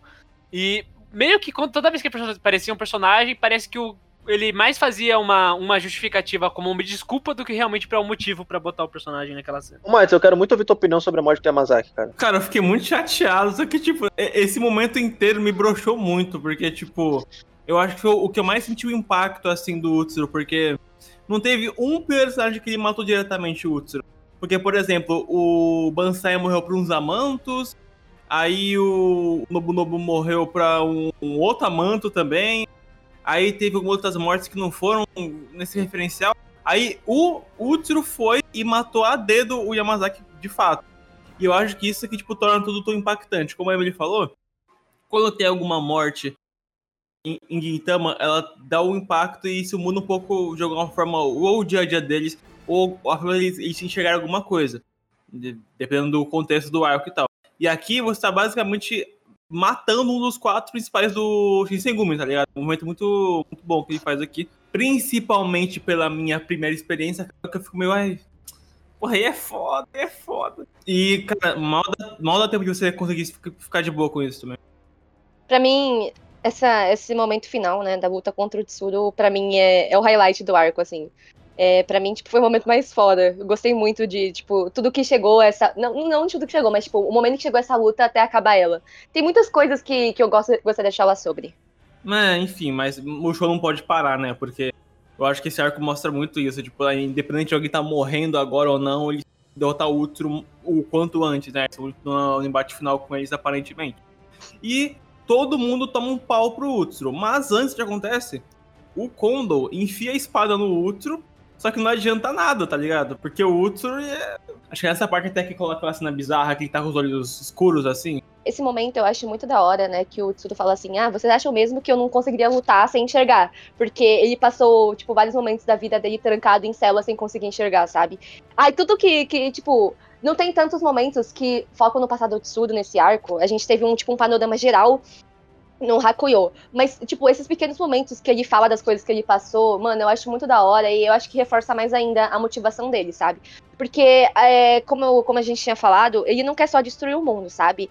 Ele quer se vingar e ir embora junto. Ele quer finalmente morrer, mas ele não, tipo, ao mesmo tempo ele não quer perdoar as pessoas que fizeram isso com ele a vida inteira, sabe? Então, tipo, ele quer se levar junto e se vingar ao mesmo tempo. E também é muito bom porque ele fala, né, quando ele é atingido pelos cristais, ele fala assim ah, é, você, tipo, se fosse fácil assim de me matar, eu já teria morrido, sabe? Então, tipo, é um plot point aí que, que foi meio aleatório, meio jogado do nada, e meio que não serviu para nada, mas, enfim, eu acho que é legal porque reforça a, a força do personagem. Mas então todo mundo leva uma surra do Utsuro, e aí acontece inicialmente o que, gente? Shinpachi versus Utsuro. Gente, quem lembra que o, o, a gente começou a história com o Shinpachi e iríamos terminar vendo o embate dele contra tudo que o passado significa, mano. Não é, foda isso? Mano, é muito, muito bom. Porque é, finalmente o Shinpachi ele teve seu momento de brilhar, né? Porque a Kaguya já teve em vários momentos, o Gintoki nem se fala, e aí o Shinpachi finalmente teve esse momento, e é muito bom, porque acho que a gente nem comentou isso. Mas no começo desse arco tem é, a Otai e o Shinpachi visitando de novo o, o túmulo lá do, do pai deles, e que a, que a Otai fala assim. Não, que o Shinpachi fala. Ah, porque eu não evolui nada esse tempo, sabe? Eu, eu não fiz nada do que eu disse que faria. E a Otai falou assim: tá tudo bem, você só quer ficar ao lado do Gintoki e ser o tipo de samurai que ele é, então tá tudo bem, entendeu? É o caminho que você escolheu e é o caminho que o pai ia querer para você. E eu acho isso muito legal, tipo, mostra como a Otai apoia ele, e, e eu acho que é uma mensagem que tem muito a ver com o Gintama também, que você não precisa ter um grande objetivo, que você pode só viver sua vida normal com as pessoas que você tá, e isso é o suficiente.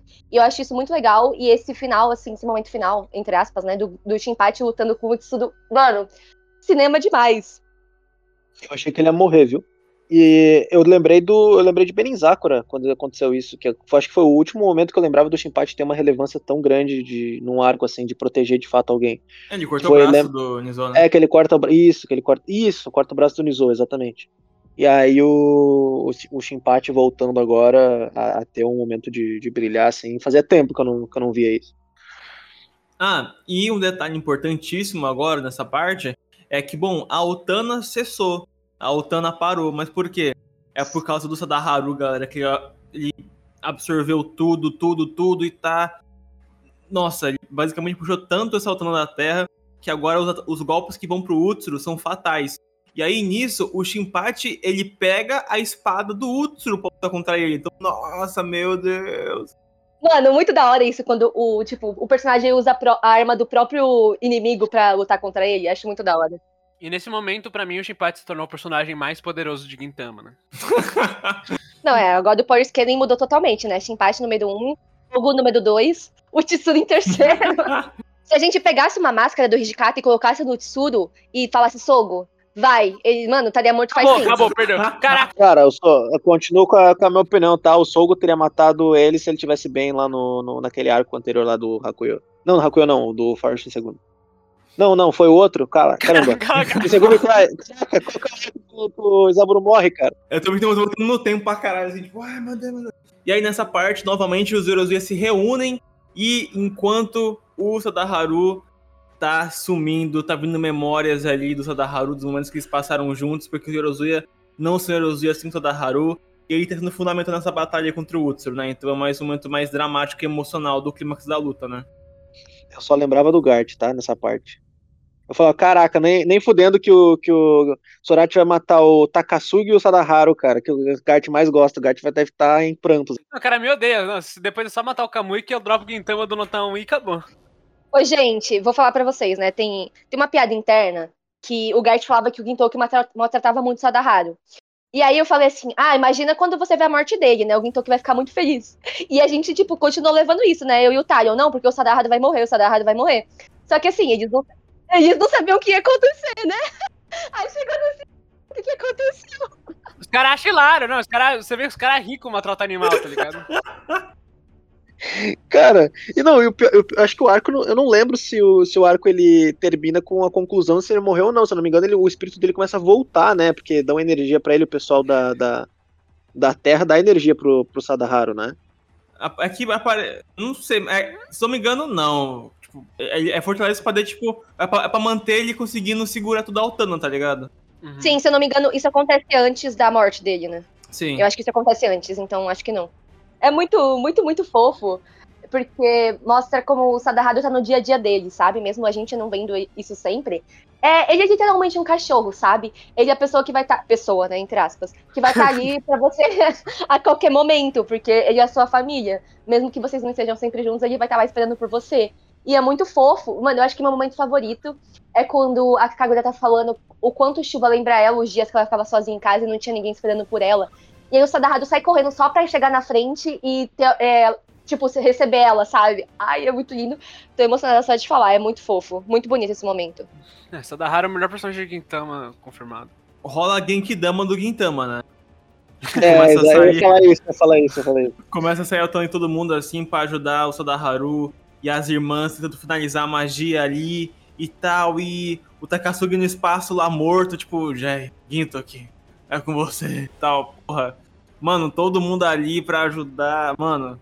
Cara, se fosse um episódio de comédia, eles iam citar Dragon Ball, cara. Eu tenho que me ramerrar, né? Só, lá.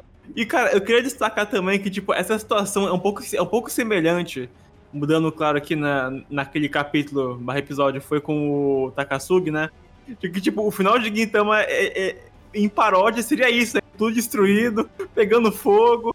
Aí, tipo, umas frases assim, o Ginto mó puto, o Shinpachi gritando, tá ligado? Caralho, mano. E, cara, tá no máximo do clímax possível, tenta finalizar, e aí todo mundo golpeia o Utsuro ao mesmo tempo. E aí, então, a- todo mundo golpeia o Utsuro ao mesmo tempo, e enquanto isso tá acontecendo, ué, o que, que é isso? O que tá acontecendo?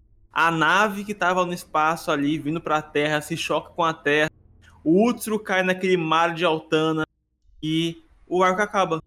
É isso. acabou o arco. Mano, eu tenho muitas coisas pra falar sobre o Utsuri em si, porque durante essa luta, em vários momentos, ele fica pensando, né, em todas as coisas que ele faz. É porque, ah, eu odeio os humanos, mas por que, que esses humanos estão lutando tanto? E ele tem esses questionamentos, sabe? Ele percebe que ele não tem só ódio dos humanos, mas ele, ele, também tem medo do que eles podem fazer com ele. E eu acho isso incrível. E, tipo, basicamente, ele foi derrotado por causa do outro eu dele, que seria o Shoyo, sabe? Porque, assim como ele é a parte que rejeita totalmente a humanidade, o Shoyo é aquela pessoa que, é, que ama a humanidade, né? Tipo, foi a pessoa que mais ensinou o Gintoki a ser quem ele é. E eu acho isso muito incrível, porque ele fala assim: nossa, foi um momento de fraqueza e eu tô acabado por causa desse momento de fraqueza. E realmente, porque pode ser muito pode ter sido muito tempo que o Shoyo passou com os, os discípulos dele. Mas, para um imortal, o que, que é, tipo, sei lá, um ano, dois anos? Não é nada. Então, realmente foi um momento de fraqueza que o Shoyo apareceu, e por causa disso, ele vai ser, o Tsudo vai ser derrotado, sabe? Simplesmente porque ele foi fraco por amar os humanos. Eu acho isso muito foda, porque as visões dele começa a se misturar com tudo que o Shoyo viveu. E ele vê o Gintoki, só que ele também vê o Gintoki no passado.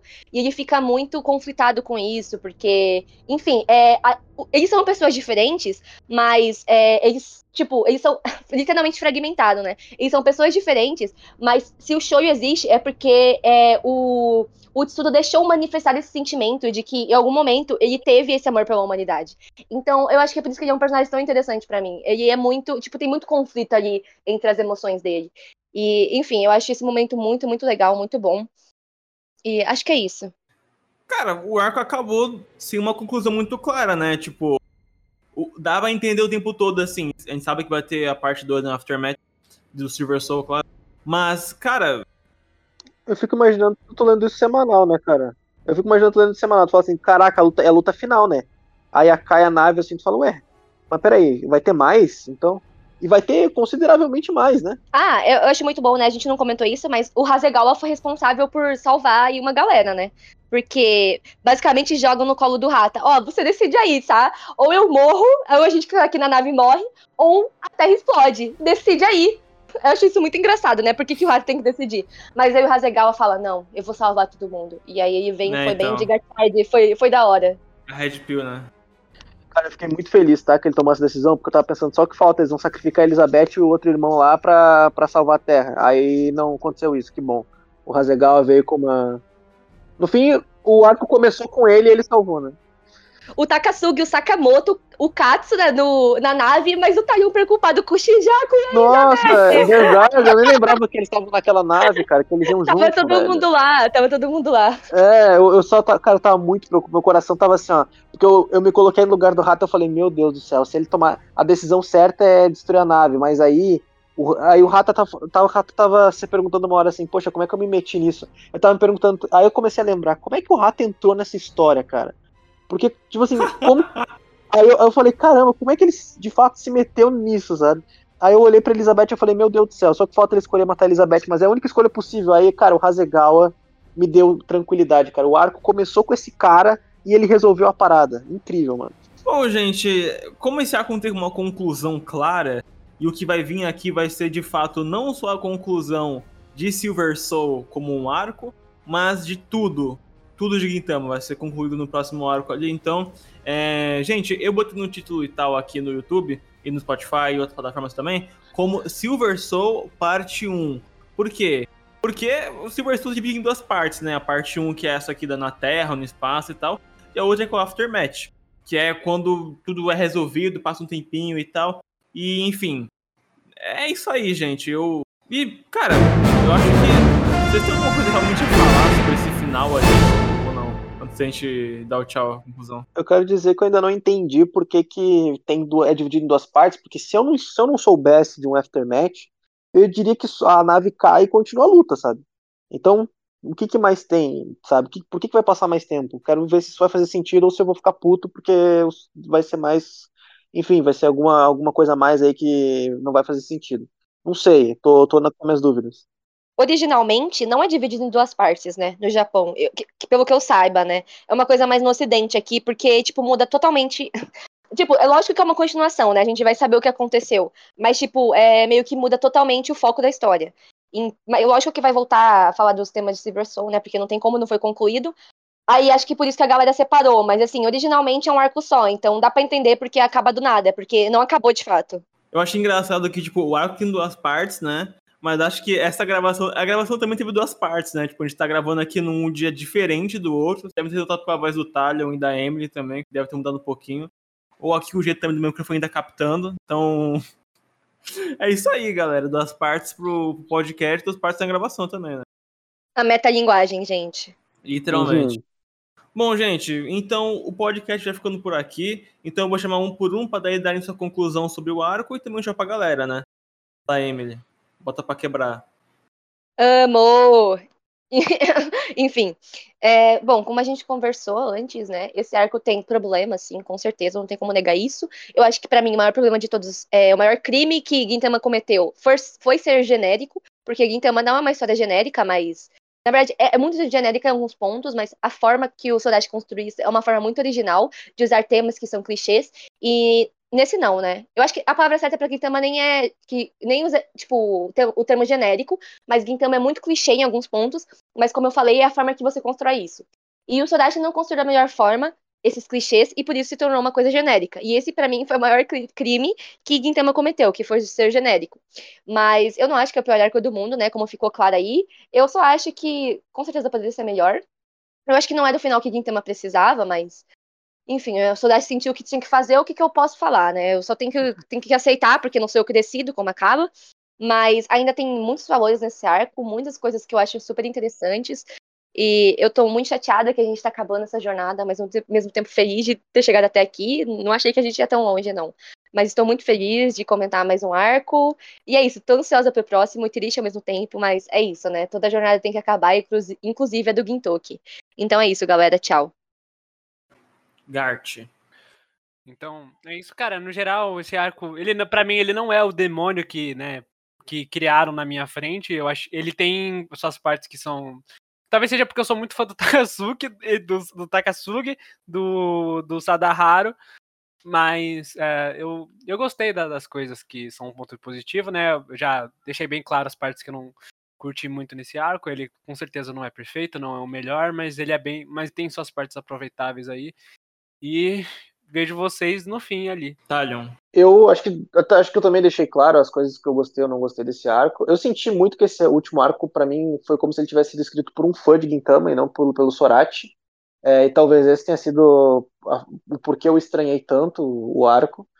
E, assim, acho que, é, apesar do Redor e Elizabeth terem seus destaques, né, um arco que eu tenho muitas ressalvas, é, talvez uh, sejam ressalvas que eu consiga organizar melhor os meus pensamentos quando eu rever Gintama ou quando. Uh, porque assim, eu, pra quem não sabe, eu tô acompanhando a jornada pelo anime e pelo mangá, né?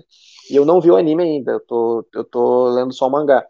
Então, talvez eu, eu tenha, eu consiga organizar melhor os meus pensamentos, mas eu fui muito emotivo nessa última parte, eu fiquei muito puto com muitas coisas, e eu fiquei mais irritado do que feliz. Então, eu sinto que foi uma experiência negativa. Mas assim, eu consigo aproveitar as coisas desse arco muito, muito por conta do que foi construído até aqui, dos personagens, né? Então, por isso que para mim, para mim, assim, é, no fim das contas eu consigo aproveitar o arco, apesar de, apesar de eu ter muitas, muitas ressalvas. E no fim, é, eu tô preocupado com o próximo arco, muito preocupado, porque tem um aftermatch, aparentemente vai passar um tempo, eu quero entender por que, que é esse aftermatch. E imagino que eu vou entender por que, que esse versor é dividido no anime em duas partes e tem um The Final, né? Então, vamos ver, vamos ver. Eu tô, tô preocupado, mas muito curioso. Isso aí, gente. O Silver Soul, pra mim, é um dos piores arcos de Gintama. Isso aqui não é segredo pra ninguém. Deixei muito claro durante o podcast inteiro. Eu acho arrastado, acho que os focos não são tão interessantes. Acho que os ápices, eles não são aquela coisa, tá? apesar de ser ter frases legais que se conectam coisa de callback do passado, mas o Torachi é muito melhor que isso em muita coisa. Os personagens que entram, o Shijaku e o Enshou, uns merdas. Porra, o bagulho da Elizabeth eu só ri, mas tem uns negócios que eu acho um saco, de fato. A parte da Terra é um inferno. A, a, aqui a colar no espaço também não era tão legal. Umas conclusões aqui ali também não, não me agradaram tanto. E já falei que eu tinha que falar sobre o útero, mas é, eu vou deixar isso para finalizar então o próximo podcast. Então, gente, já anota aí no seu caderninho que é, o título vai ser Silver Soul, dois pontos Aftermatch. Tá? Vai estar tá com parte 2. O podcast. Vai ser o último, então, de Gintama, dos capítulos 669 até o último, 704, alguns dizer 5, enfim. Mas até o último capítulo de Gintama, tá? Então, se certifiquem de ler e é isso aí, gente. Avaliem a gente do Spotify, dê um like no YouTube se vocês curtiram o podcast. E é isso, e é porque é, e é mesmo, e ver, e jur, e put, put, como diria o Whindersson Nunes. Até o próximo vídeo, até a próxima live e até o último Entre Arcos de Gintama. Tchau, galera. Uh!